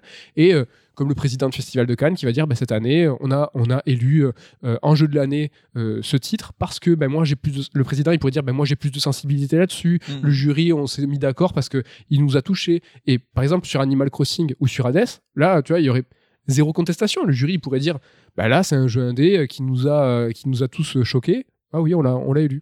Tu vois c'est un peu les deux les deux extrêmes en fait Oui, euh. oui, ça me, ça me plaît bien. C'est vrai que je suis euh, plutôt fan de ce process à Cannes. Je trouve ça plutôt cool. Après, ça évite pas non plus les polémiques hein, avec euh, Ah, la Palme d'Or cette année-là, rappelez-vous, euh, c'est un scandale. ou- oui, oui, ça- de toute façon, qu'est-ce qui est pour éviter les polémiques? Mais oui, euh, ça serait rigolo. Je ne sais pas. Et je vais terminer avec une question, attention, euh, de ouf. C'est que. en plus, pas du tout. tu vois, ces Game Awards, donc, qui nous ont déçus ou pas, euh, un petit peu. euh, Ils sont pas enthousiasmés. Exactement, c'est le mot parfait qui nous ont pas enthousiasmés. Est-ce que ça présagerait pas une année 2021 en carton? Euh, Tu Oh vois? là là. Non, mais c'est vrai que c'était euh, la cérémonie euh, des annonces où on va en fait un peu se projeter sur l'avenir. Donc l'avenir hein, à moyen, moyen court terme, je veux dire. Et pour autant, on n'a pas spécialement de vision. Encore moins qu'à l'époque euh, des, des E3. euh, ben là, c'est quoi l'année 2021 C'est super chaud. Tu vois, euh, pour CERD, on a fait, on, on a fait un, petit visuel. On va vous poster ça avec nos GOTY et nos jeux les plus attendus. bah, les jeux les plus attendus, c'est chaud. Parce qu'il n'y a pas beaucoup d'annonces fermes et euh, affirmées. Oui. Et là, de, de ce show-là, on va se dire, wow, c'est chaud. Après, c'est plus, je pense que les jeux qu'on attend n'ont pas encore été formalisés pour 2021, mais on sait qu'on aura des jeux qui vont nous parler. Il est où le trailer de Breath of the Wild 2 Après, on, comme on disait tout à l'heure, hein, c'est que plus les années passent, plus je pense le pourcentage de jeux qui nous intéressent à tous les deux personnellement et certainement aux autres membres de Sœur de, euh, se réduit, mais pas tant qu'il réduit en quantité que l'autre part grossit finalement. Oui. Donc, euh, enfin, là, rien que de tête, euh, même s'ils n'ont pas tous été confirmés, je sais qu'il y a au moins 5 à 10 jeux qui vont nous faire kiffer l'an prochain. Et je vais pas dire que ça suffit, mais on a largement de quoi faire. Quoi. On n'est pas non plus en train de dire putain, j'ai fait que 25 jeux cette année, euh, il m'en Donc, manque. donc t'es pas spécialement inquiet sur l'année 2021, en tout cas sur notre année 2021, celle que nous on attend? Pas spécialement inquiet. Je ne suis pas inquiet, monsieur. Donc si t'es pas inquiet, c'est que tout va bien. On Et va enchaîner. T'es- Tu te leurres, toi? Toi, je sens que tu, vas te leurrer, toi On va partir en Ah, tu fire. réponds même pas, plus. Je te réponds- les mecs que je présente, rien à foutre. C'est moi qui pose les questions. Mais non, je suis pas, je suis pas Je sens inquiet. inquiet. Bah, c'est ma déception, je vous le dirai tout à l'heure, mais j'attendais un, trailer de Elden Ring. Pas de, pas de trailer de Elden Ring. Euh, Nintendo qui ouvre le, la cérémonie avec euh, Smash Bros, avec Sephiroth. Et donc, non, Nintendo, je vous m'adresse à vous, vous ne m'aurez pas. Je ne jouerai jamais à votre jeu. Alors Mais- pour la vanne, hein, juste euh, privé de joke, mais on essaie de convertir Med à Smash Bros depuis des années. Et il se trouve que Nintendo, sans le vouloir, euh, ramène tous les persos qui peuvent lui parler. Donc Cloud, euh, Terry, Ryu, enfin, Ouais, il pouvait pas mieux faire pour viser tes goûts. Et non, tu craques pas. Et là, putain, c'est féroce quoi. Ouais, c'est abusé. Peut-être qu'il y aura un amiibo, je suis chaud. Non, mais ce que je veux dire, c'est que tu vois, Nintendo était bien présent. euh, ils ouvrent la cérémonie. Bon, ils gagnent pas avec Animal Crossing, mais ils ont quand même un titre, un prix. Il n'y a pas de trailer de Breath of the Wild 2. Euh, Capcom, RE8, il est où? Alors que lui, on sait qu'il va arriver. On sait que c'est assez proche, peut-être le premier semestre. Donc oui, c'est les jeux que, que j'attends moi, comme tu disais tout à l'heure, c'est notre année, euh, c'est nos attentes. Mais moi, je suis un peu, je me dis, putain, 2021, ça va pas être un, un peu claqué. Je pense que c'est le reflet aussi de, de- des conséquences du Covid, dans le sens où en fait tout le monde est, est sur ses gardes, Mm. n'avance pas trop de pions parce que on sait jamais les retards, on sait jamais les développements comment ils sont. Donc là, tout le monde est en train de se dire, je suis en train de préparer mon jeu, mon jeu. euh, plus, tu sais, je, je pensais euh, le, mon jeu d'échecs, tu vois, de mon, les prochains moves que chaque éditeur et chaque constructeur va, va placer sur l'échiquier. Ouais. Et donc là, tout le monde est un petit peu statique en disant, je sais pas. Donc euh, j'avance pas trop. Ouais, après pour la défense des Game Awards, on était quand même une année de sortie de Next Gen avec euh, bah, des gros jeux qui ont été annoncés justement dans les confs constructeurs, tu vois. Les FF16, euh, les Miles Morales, enfin tous les, les gros jeux qu'il y a eu. Ouais, mais ne serait-ce que des confirmations, tu vois. FF16, on, on- on nous a annoncé 2021, je pense qu'on n'est pas dupe. Ça sera sûrement pas 2021, ou en tout cas avoir une assure. Avoir une assure, mais voilà, avoir une petite Ouais, mais confirmation. là tu veux brusquer un peu le calendrier des, des annonces déjà. Je hein, brusque pas. les- On m'a dit rythme, 2020. quoi. Ouais, mais maintenant, c'est marrant, c'est qu'on nous annonce des annonces. C'est-à-dire que c'est euh, God of War 2, vous aurez plus d'annonces en 2021. FF16, vous aurez plus d'informations en 2021. Bah, euh, Et mec, toi, sœur d'édition, est-ce que t'as fait tes annonces 2021 déjà? Oui. pas beaucoup. Pas beaucoup. Mais ça arrive. Attends, calme-toi. Je- on, arrive, t'inquiète. On part sur le Fire Bullet. Donc là, je pense qu'il y a 10 jeux qu'on a sélectionnés parmi la myriade de titres qui ont été annoncés. Ça va aller Euh, vite. hein, ça va aller vite. Euh, c'est des jeux qui, ont- qui nous ont attiré l'œil et euh, on a envie d'en placer une pour eux. Donc, coucou, si je te parle de The Initiative, donc le studio avec euh, les guest stars de moult studios qui se sont rassemblés pour faire un jeu dans l'univers de. Non, c'est pas dans l'univers de Perfect Dark, c'est le nouveau Perfect Dark. Qu'est-ce que t'en penses de ça? Euh, reboot, remix, on sait pas trop. Euh, je suis très curieux de voir ce qu'ils vont faire de Perfect Dark en 2020 parce que c'est quand même une licence qui date un petit peu. Euh, déçu qu'on a encore eu une annonce en CG de la part de Microsoft, ça devient un petit peu la norme en ce moment. Je pense que c'est lié aux conditions de dev et tout, comme on parlait, mais avec Fable et compagnie, c'est un peu pénible parce que ça, on a, enfin, on n'a pas trop de quoi être hypé, on sait pas trop de quoi s'attendre au jeu. Ils nous mettent un nom. Ils assurent même pas en plus que c'est Perfect Dark. Ouais, et puis un peu surpris sur la DA euh, du jeu, euh, c'était des c'était Blade Runner, hein, Perfect Dark à l'époque, hein, très cyberpunk et tout. Là, on a affaire à quelque chose qui a l'air un peu plus coloré, euh, dans le monde peut-être un peu plus contemporain. Ah, curieux, curieux de voir ce C'est que ça vrai va que ah, avec le recul, le Perfect Dark, ça reste quand même assez lisse. Tu vois, c'est cyberpunk, mais pas moche et violent. Tu vois, c'est. Ah, euh, c'est Blade Runner copier-coller quoi. Ouais, Alors, je sais le pas si c'est la représentation de, de l'époque de la 64, puis après de la 360, mais euh, je vois pas ça crado en fait. Je me souviens pas de ça comme. euh, Oui, peut-être c'était une question de représentation, mais là, euh, l'ambiance euh, du peu qu'on a vu a l'air quand même euh, très différente. En tout cas, c'est une- presque un Splinter Cell, enfin on dirait un Tom Clancy. C'est vrai. quoi. c'est vrai. En tout cas, c'est une exclu Xbox. Ça se fait plaisir de savoir que voilà l'ensemble de leur euh, leurs investissements vont apporter leurs fruits, Ouais. ça va arriver. Et je trouve cool que Microsoft renoue avec ses IP prestigieuses, hein, parce qu'il en a pas non plus 50, mais remettre sur le devant de la scène euh, ben, euh, Fable, remettre euh, Perfect Dark et tout, Ah, bah, c'est cool. je veux pas remettre 10 balles, mais tu vois, Perfect Dark et Fable, ça reste pas non plus, euh, tu vois, des, des grosses sagas de oui, ouf. Ils, ils- mais- ils jouent avec les cartes qu'ils ont, quoi. oui, mais ça reste des jeux qui sont entourés d'une aura, quoi. Et c'est vrai que la génération Xbox One, ils en ont pas du tout abattu ces cartes-là, quoi. Mais il n'y a pas de nouvelles icônes qui apparues, c'est dommage. Oui, et c'est vrai que pour un studio, nouveau studio The Initiative, on aurait pu peut-être espérer une nouvelle licence, mais Rise 2, peut-être, c'est dommage. notre, notre chouchou, Ouais. on en parle à chaque fois. On parle aussi de Back 4 Blood, donc qui a été annoncé avec euh, une cinématique et un petit peu de gameplay. On peut parler euh, du fait que c'est le nouveau Left 4 Dead avec alors une moustache et un impair ou il avait pas trop? Ah non, même pas de moustache. Hein. euh, il- voilà, c'est juste, on est les devs, on n'a plus la licence, on fait la Dead 4, euh, 3 quoi. Vu que euh, Non, mais Valve, Val- Valve- Mais, vu que Valve ne veut pas le faire, bah, non mais le jeu, donc les deux premiers s'appellent Left 4 Dead. Là le truc s'appelle Back, donc le retour 4 Dead avec un 4 pour. Enfin ça, ça- oui, non, mais c'est même pas voilé, c'est. Mm. c'est- Est-ce que c'est pas un wink wink Petit wad euh, plus qu'un wink. Plus- Un peu quoi Petit wad. Peut-être un petit wad. Après, est-ce que c'est agressif ou pas Je ne sais pas. Ah non, c'est petit wad, euh, ça, ça- Mais après, euh, amical. c'est Turtle Rock Studio, je crois, le- qui, est, qui est le dev. Euh, Ils reviennent un peu aux sources parce que euh, ils avaient tenté Evolve, qui a pas été un franc succès. Donc euh, là, c'est un peu retour aux bases. C'est vrai. Ils avaient tenté quelque chose, ça n'a pas marché. Ils avaient Ouais. euh, En avec tout cas, j'ai euh, vu plein de gens se hyper sur le jeu. Ouais, Evolve dans le jeu asymétrique à l'époque de l'asymétrie. Rappelez-vous, il y a eu une mode. La Wii U. Rappelez-vous la mode de l'asymétrie? C'était ouf, c'était euh, le, le monde d'avant. The Callisto Protocol, un jeu solo TPS horreur, en fait, qui nous a fait penser à Dead Space, eh ben, plutôt logique. Parce Oui, que, euh, de- c'est une partie des devs de l'époque, dont un- l'un des producteurs. On l'a vu direct, hein, des petits gimmicks qui faisaient penser à. nous l'a fait pas, nous. Hein? On nous l'a fait pas. On l'a fait. on est intraitable. Euh, je suis euh, très chaud, même si là encore on n'a pas vu grand chose, ça reste de la CG, mais euh, voilà, on est tous les deux très fans de Dead Space. Et l'annonce claclé, claclé. Est-ce que c'est claclé ça? Ah, c'est claquelé, euh, claquelé, claqué. C'est quoi? Je l'avais pas vu venir, mais ça se passerait dans l'univers de PUBG. Alors là, ça sent plus la rustine parce que le studio a été acheté par le conglomérat qui possède la licence PUBG. Bah, pour moi, PUBG, c'est un battle royale avec des poils. Je vois pas le rapport du tout. Non, mais le truc. Alors, je sais pas, j'y connais rien en PUBG, mais est-ce que ça se passe sur Terre? Là, faut savoir que Je savais même pas qu'il y avait un lore dans Non, PUBG. mais Callisto Protocol, c'est censé être sur une lune de Saturne. Enfin, Ouais, et 300 ans après, quoi. Donc, euh, je pense qu'il y aura juste un easter egg. Tu vas trouver une poêle à frire euh, au bout de 3 mètres. mais voilà, c'est plus, je pense, pour dire, eh, regardez, on a un univers euh, cohérent comme c'est la mode. Mais... N'importe quoi Nawak, Disco Elysium The Final Cut qui arrive en mars avec une, avec un doublage full doublage. Donc ça c'est un truc de ouf parce que c'est un jeu où en fait il y a beaucoup beaucoup beaucoup de lecture. Ça peut être un petit peu repoussant si on y joue euh, sur son canapé, sur une télé avec euh, des textes qui sont peut-être petits, euh, je sais pas en fait comment ils vont retravailler l'ergot pour euh, jouer sur un 1000 pouces. Mais là tout est doublé. Alors déjà travail de ouf, mais ça rassure. Ouais, tu sens que les devs ont cartonné avec leur jeu, qu'ils ont un peu de maille du coup à dépenser là-dessus. Et je pense que c'est tous les deux un jeu qui nous intéressait grave. Et vu qu'on n'est pas joueur PC, bah, c'est très très cool de le voir arriver sur console. On sait que la trad française arrive à la fin du mois, alors le 23 ou 24, je crois, je sais plus, euh, les devs l'ont dit sur Twitter. Pour Noël. Voilà, et donc on aura bah, la version euh, enhanced un petit peu en mars sur euh, PS4, PS5, si je dis pas de conneries, Oui. et arrivera sur Switch et Xbox quelques mois plus tard. C'est ça, c'est la Final Cut, hein, c'est vraiment...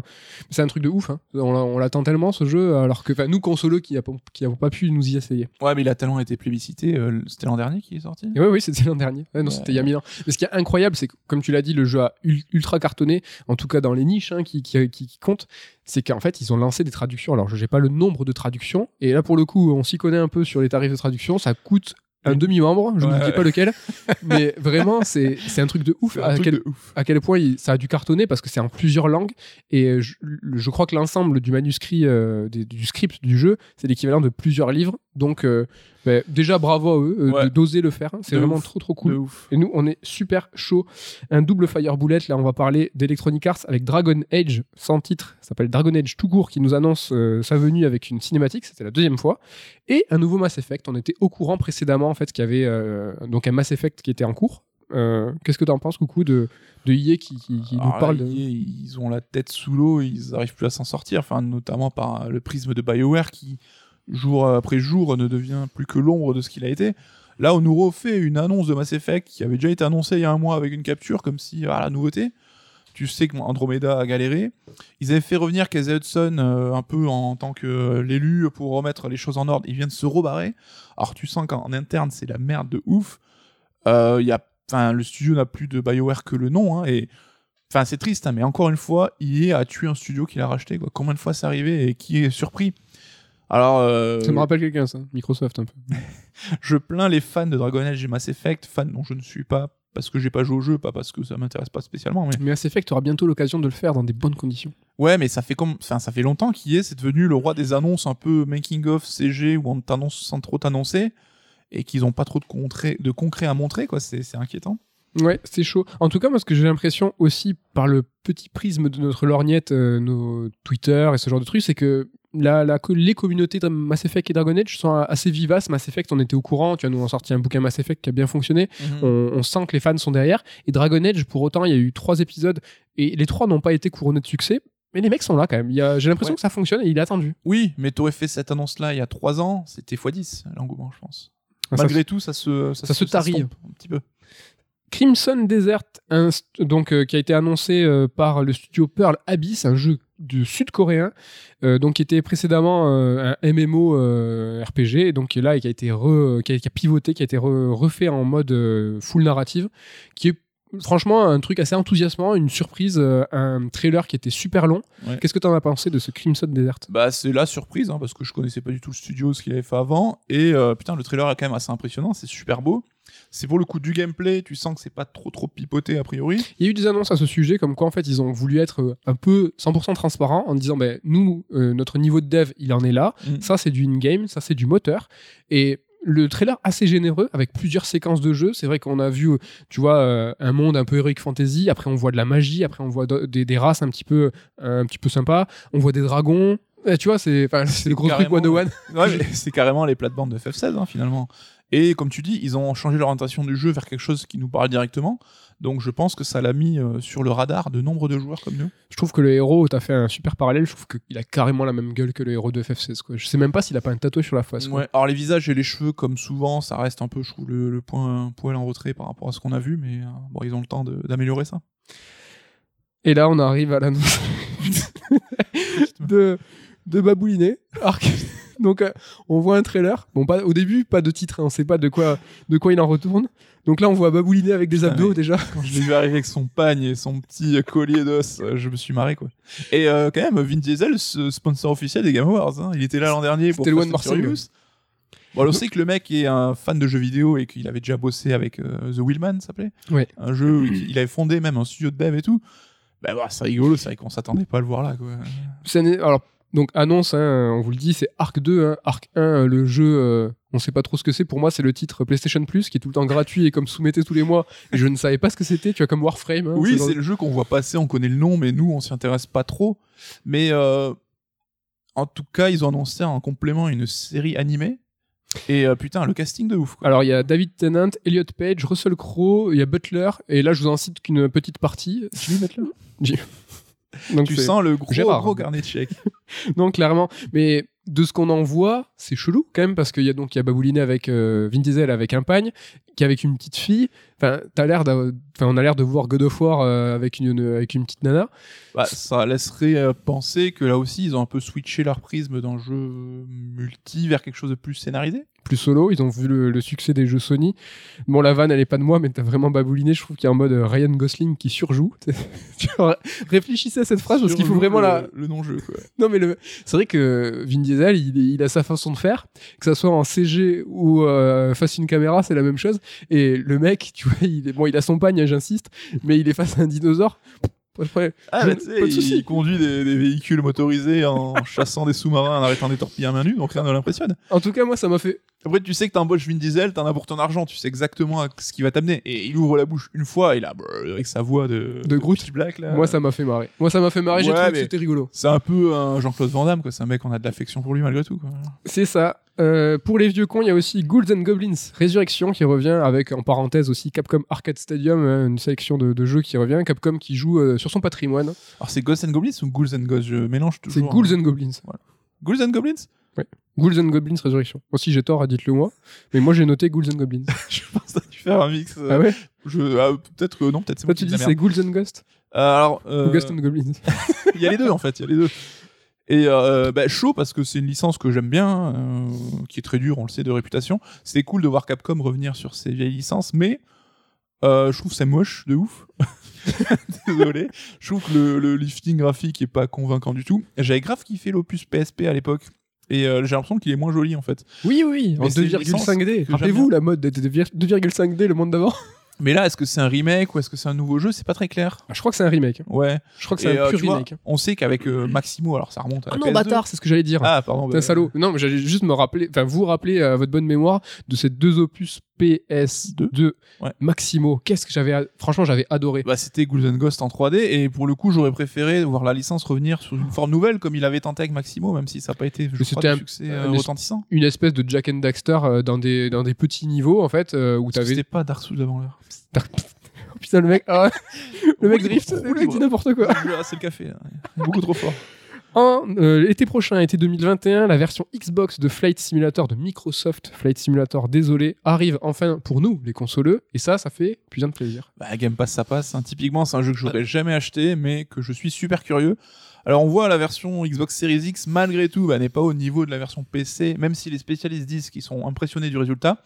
Mais il y a un petit clipping, ça fourmille, machin. Il y avait quelques petits trucs un peu disgracieux. J'attends de voir euh, le résultat final.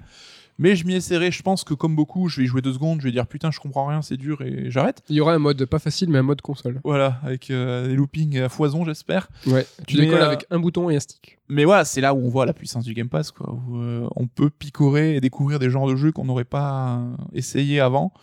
Bah là, putain, Flight Simulator, c'est quand même une licence euh, culte du jeu vidéo. hein. Carrément. Moi, je suis super content aussi. 19 mars 2021, une annonce avec une date. Ça, ça fait quand même plaisir. Coucou, de quoi je parle? Tu montes le sourcil.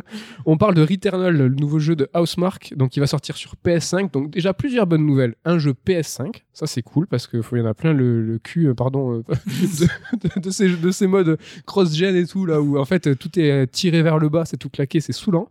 Et là, une date, 19 mars. Donc on sait qu'avant la fin de l'année fiscale, on va se mettre un jeu PS5 sous la dent. Moi, je suis rassuré dans le sens où, non, mais en fait, je veux jouer à la next gen quoi.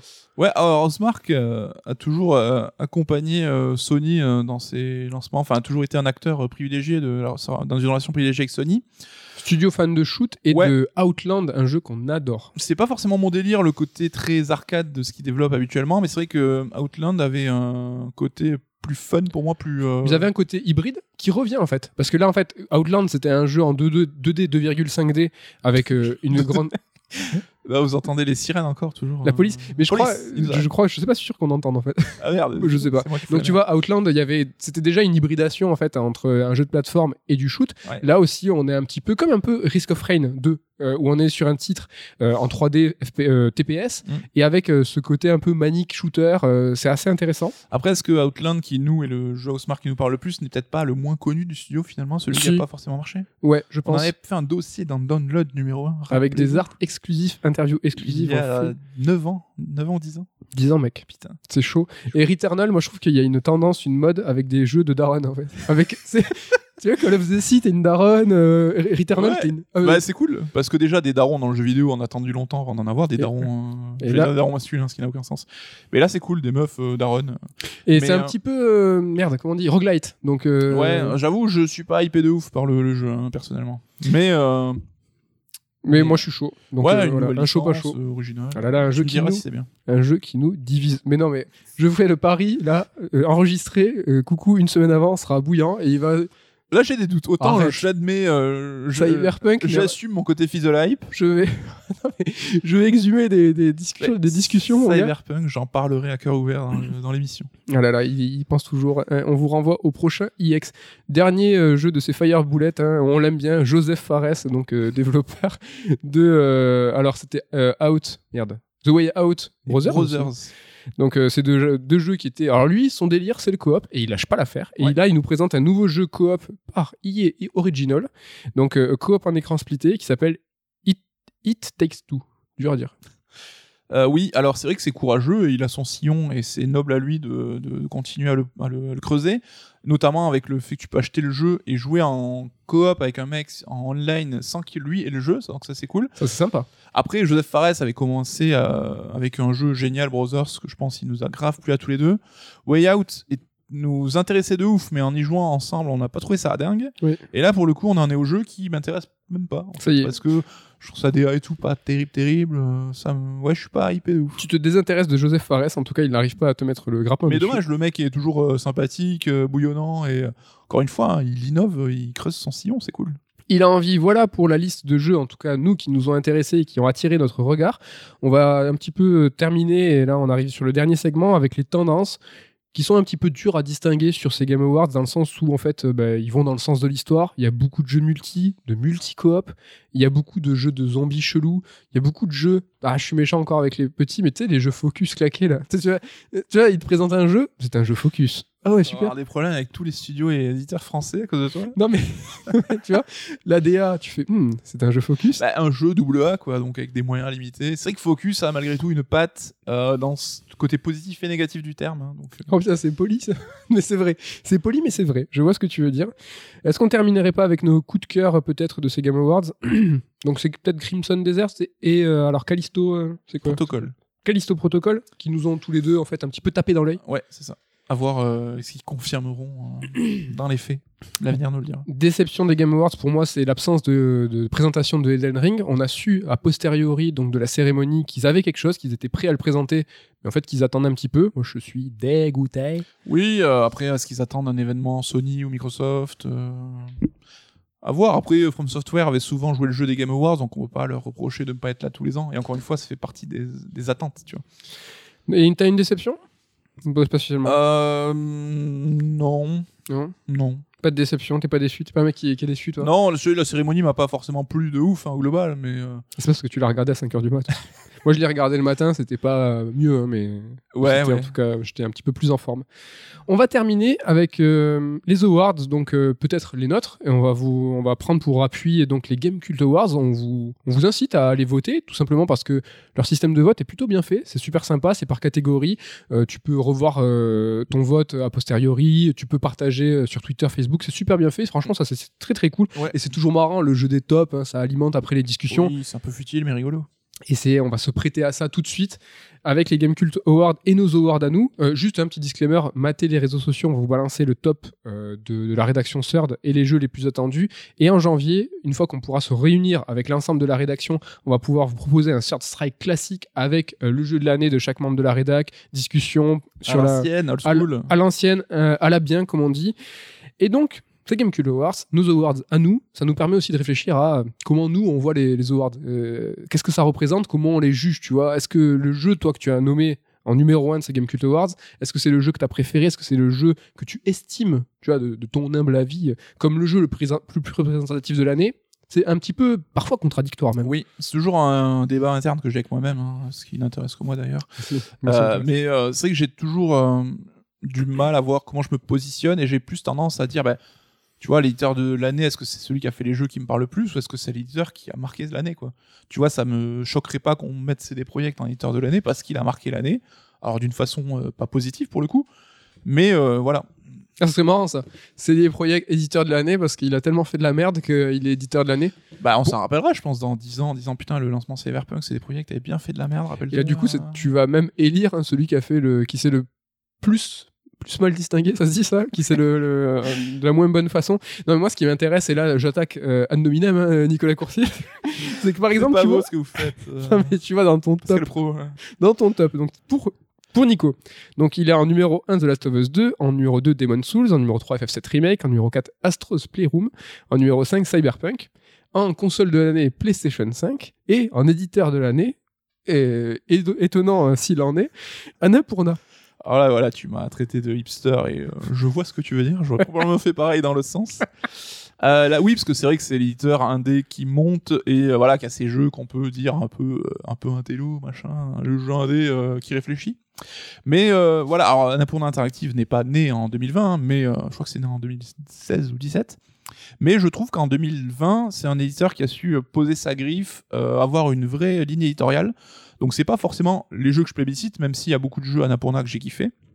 C'est quoi Annapurna en 2020 Bah, c'est un éditeur qui prend des risques, qui, bah, parce que là aussi il y a les finances euh, du. En fait, c'est euh, à la base une, un, stu- un- un- un studio de cinéma, et donc c'est la fille du mec euh, qui a fondé le studio qui a créé cette branche jeux vidéo et qui Enfin, en gros, ils ont un peu de la thune dans la famille, donc ils se permettent de prendre des risques que d'autres ne feraient pas parce que justement, ils peuvent éponger derrière. Tu vois, l'éditeur était déjà au bord de la, de la banqueroute, mais Mhm. le père a venu euh, refoutre de la thune là-dedans. Donc, ils peuvent se permettre des choses que les autres ne font pas et ils ont réussi à se créer une identité de manière assez rapide. Ils ont su fédérer des studios et des talents euh, qui ont des, des choses à dire qu'on aime ou qu'on n'aime pas. Et voilà, je trouve ça intéressant. Ouais, mais comme tu l'as dit, c'est pas d'aujourd'hui. Euh, Est-ce que Annapurna en 2020, tu vois, a encore plus affirmé cette tendance, a encore plus affirmé sa personnalité? Et surtout, qu'est-ce qu'elle a publié en 2020, tu vois? Est-ce que c'est eux Kentucky Route Zero? Qui est un jeu que je te vois te marrer parce que c'est un jeu que j'ai détesté pour le coup. Euh, je peux, je saurais pas te faire la liste de ce qu'ils ont sorti cette année, mais Ouais, ils mais ont c'est ça fait, le truc. Ils ont que fait, tu vois, une compile aussi pour. euh, je trouve que c'était un peu, tu vois, la fin de la phase de lancement, sorte de ouais, je comprends ce que l'aboutissement, la fin du prologue un petit peu. Ouais, mais là, moi, j'y vois une contradiction. Toi, tu parlais tout à l'heure de contradiction entre euh, toi-même, tu vois, entre qu'est-ce qu'il faut que tu élises, est-ce que c'est le, le jeu que tu préfères ou est-ce que c'est le jeu que, qui est le plus représentatif de l'année. Là, dans ton top et dans ton top d'éditeur, j'y vois une contradiction avec ton toi-même profond. C'est-à-dire que dans ton top 5, t- ton GOTY, c'est un jeu Sony. Ton top 2, c'est un jeu Sony. Ton top 5, c'est un jeu Sony. Et tu veux me faire dire que Sony c'est l'éditeur de l'année? Bah, je- ça, je- Attends, la console que tu as élu console de l'année, c'est la PS5. Oui, mais là aussi, c'est pas forcément ma console préférée sur laquelle j'ai le plus joué, mais elle a marqué l'année. Ouais, mais comment dans ton top 5 avec tous ces jeux Sony, avec, avec la console de l'année, c'est tout ça c'est Sony, comment l'éditeur de l'année ça ne peut pas être Sony, tu vois? C'est là où je trouve que tu vois, ça- c'est pas très logique. Ne sommes-nous pas la somme de nos contradictions, comme on le dit C'est beau, c'est beau. Et on est en tout cas raccord, nous, sur la claque artistique de l'année. Et là, ça pourra peut-être un peu étonner parce que euh, Cyberpunk, et oui, c'est lui, euh, est complètement claqué au niveau des bugs et au niveau du code. Néanmoins, on l'a tous les deux élu euh, claque artistique de l'année. Ouais, et le terme claque est pas galvaudé. hein. La ville est dingue. On en développera dans le Star Strike X. Mais à chaque fois que j'y joue, je me dis waouh, j'ai des moments waouh régulièrement. C'est exactement ça. C'est euh, qu'est-ce que c'est que la direction artistique? Qu'est-ce que c'est que réfléchir en fait un monde? Qu'est-ce que c'est que réfléchir le design de chaque chose? Et là, c'est beau pour une conclusion et pour vous encourager à nous écouter la semaine prochaine. Peut-être pas dans un raid alert disclaimer. La semaine prochaine, ça sera pas de l'actu. Ouais. Ça sera un raid al- un, pas du tout. Ça sera un Shared Strike EX, la version où en fait on parle de Cyberpunk pendant une heure et demie, deux heures. Voilà, donc c'est toi et moi qui parlons d'actu jeux vidéo, mais c'est pas Red Alert. Oui, mais c'est Le qu'un lore serre d'édition est mais, riche. mais c'est qu'un mais c'est qu'un seul jeu. C'est comme les comics en fait. Il faut comprendre en fait comment tout ça fonctionne. La semaine prochaine, c'est un EX sur Cyberpunk. Voilà, je pense que la conclusion et la transition euh, sur euh, la prochaine émission est toute faite. C'est l'heure de remercier l'ensemble de l'équipe de Sœur d'édition, Ken, Damien et Ludo. Et ben merci. Merci à toi. Merci Med. Eh ben, salut les mecs C'était cool, joyeux Noël à tous. Ah putain, c'est les fêtes Ah oui. Eh ben, parce que oui, la semaine prochaine, vous nous écouterez, euh, je sais pas si ce sera Noël ou ce sera passé. Oui, on souhaitera peut-être pas joyeux Noël la semaine prochaine parce que ça sera UX, ça a peut-être vocation à être un peu plus intemporel. Donc euh, joyeux Noël à vous. Salut, bye bye Bye.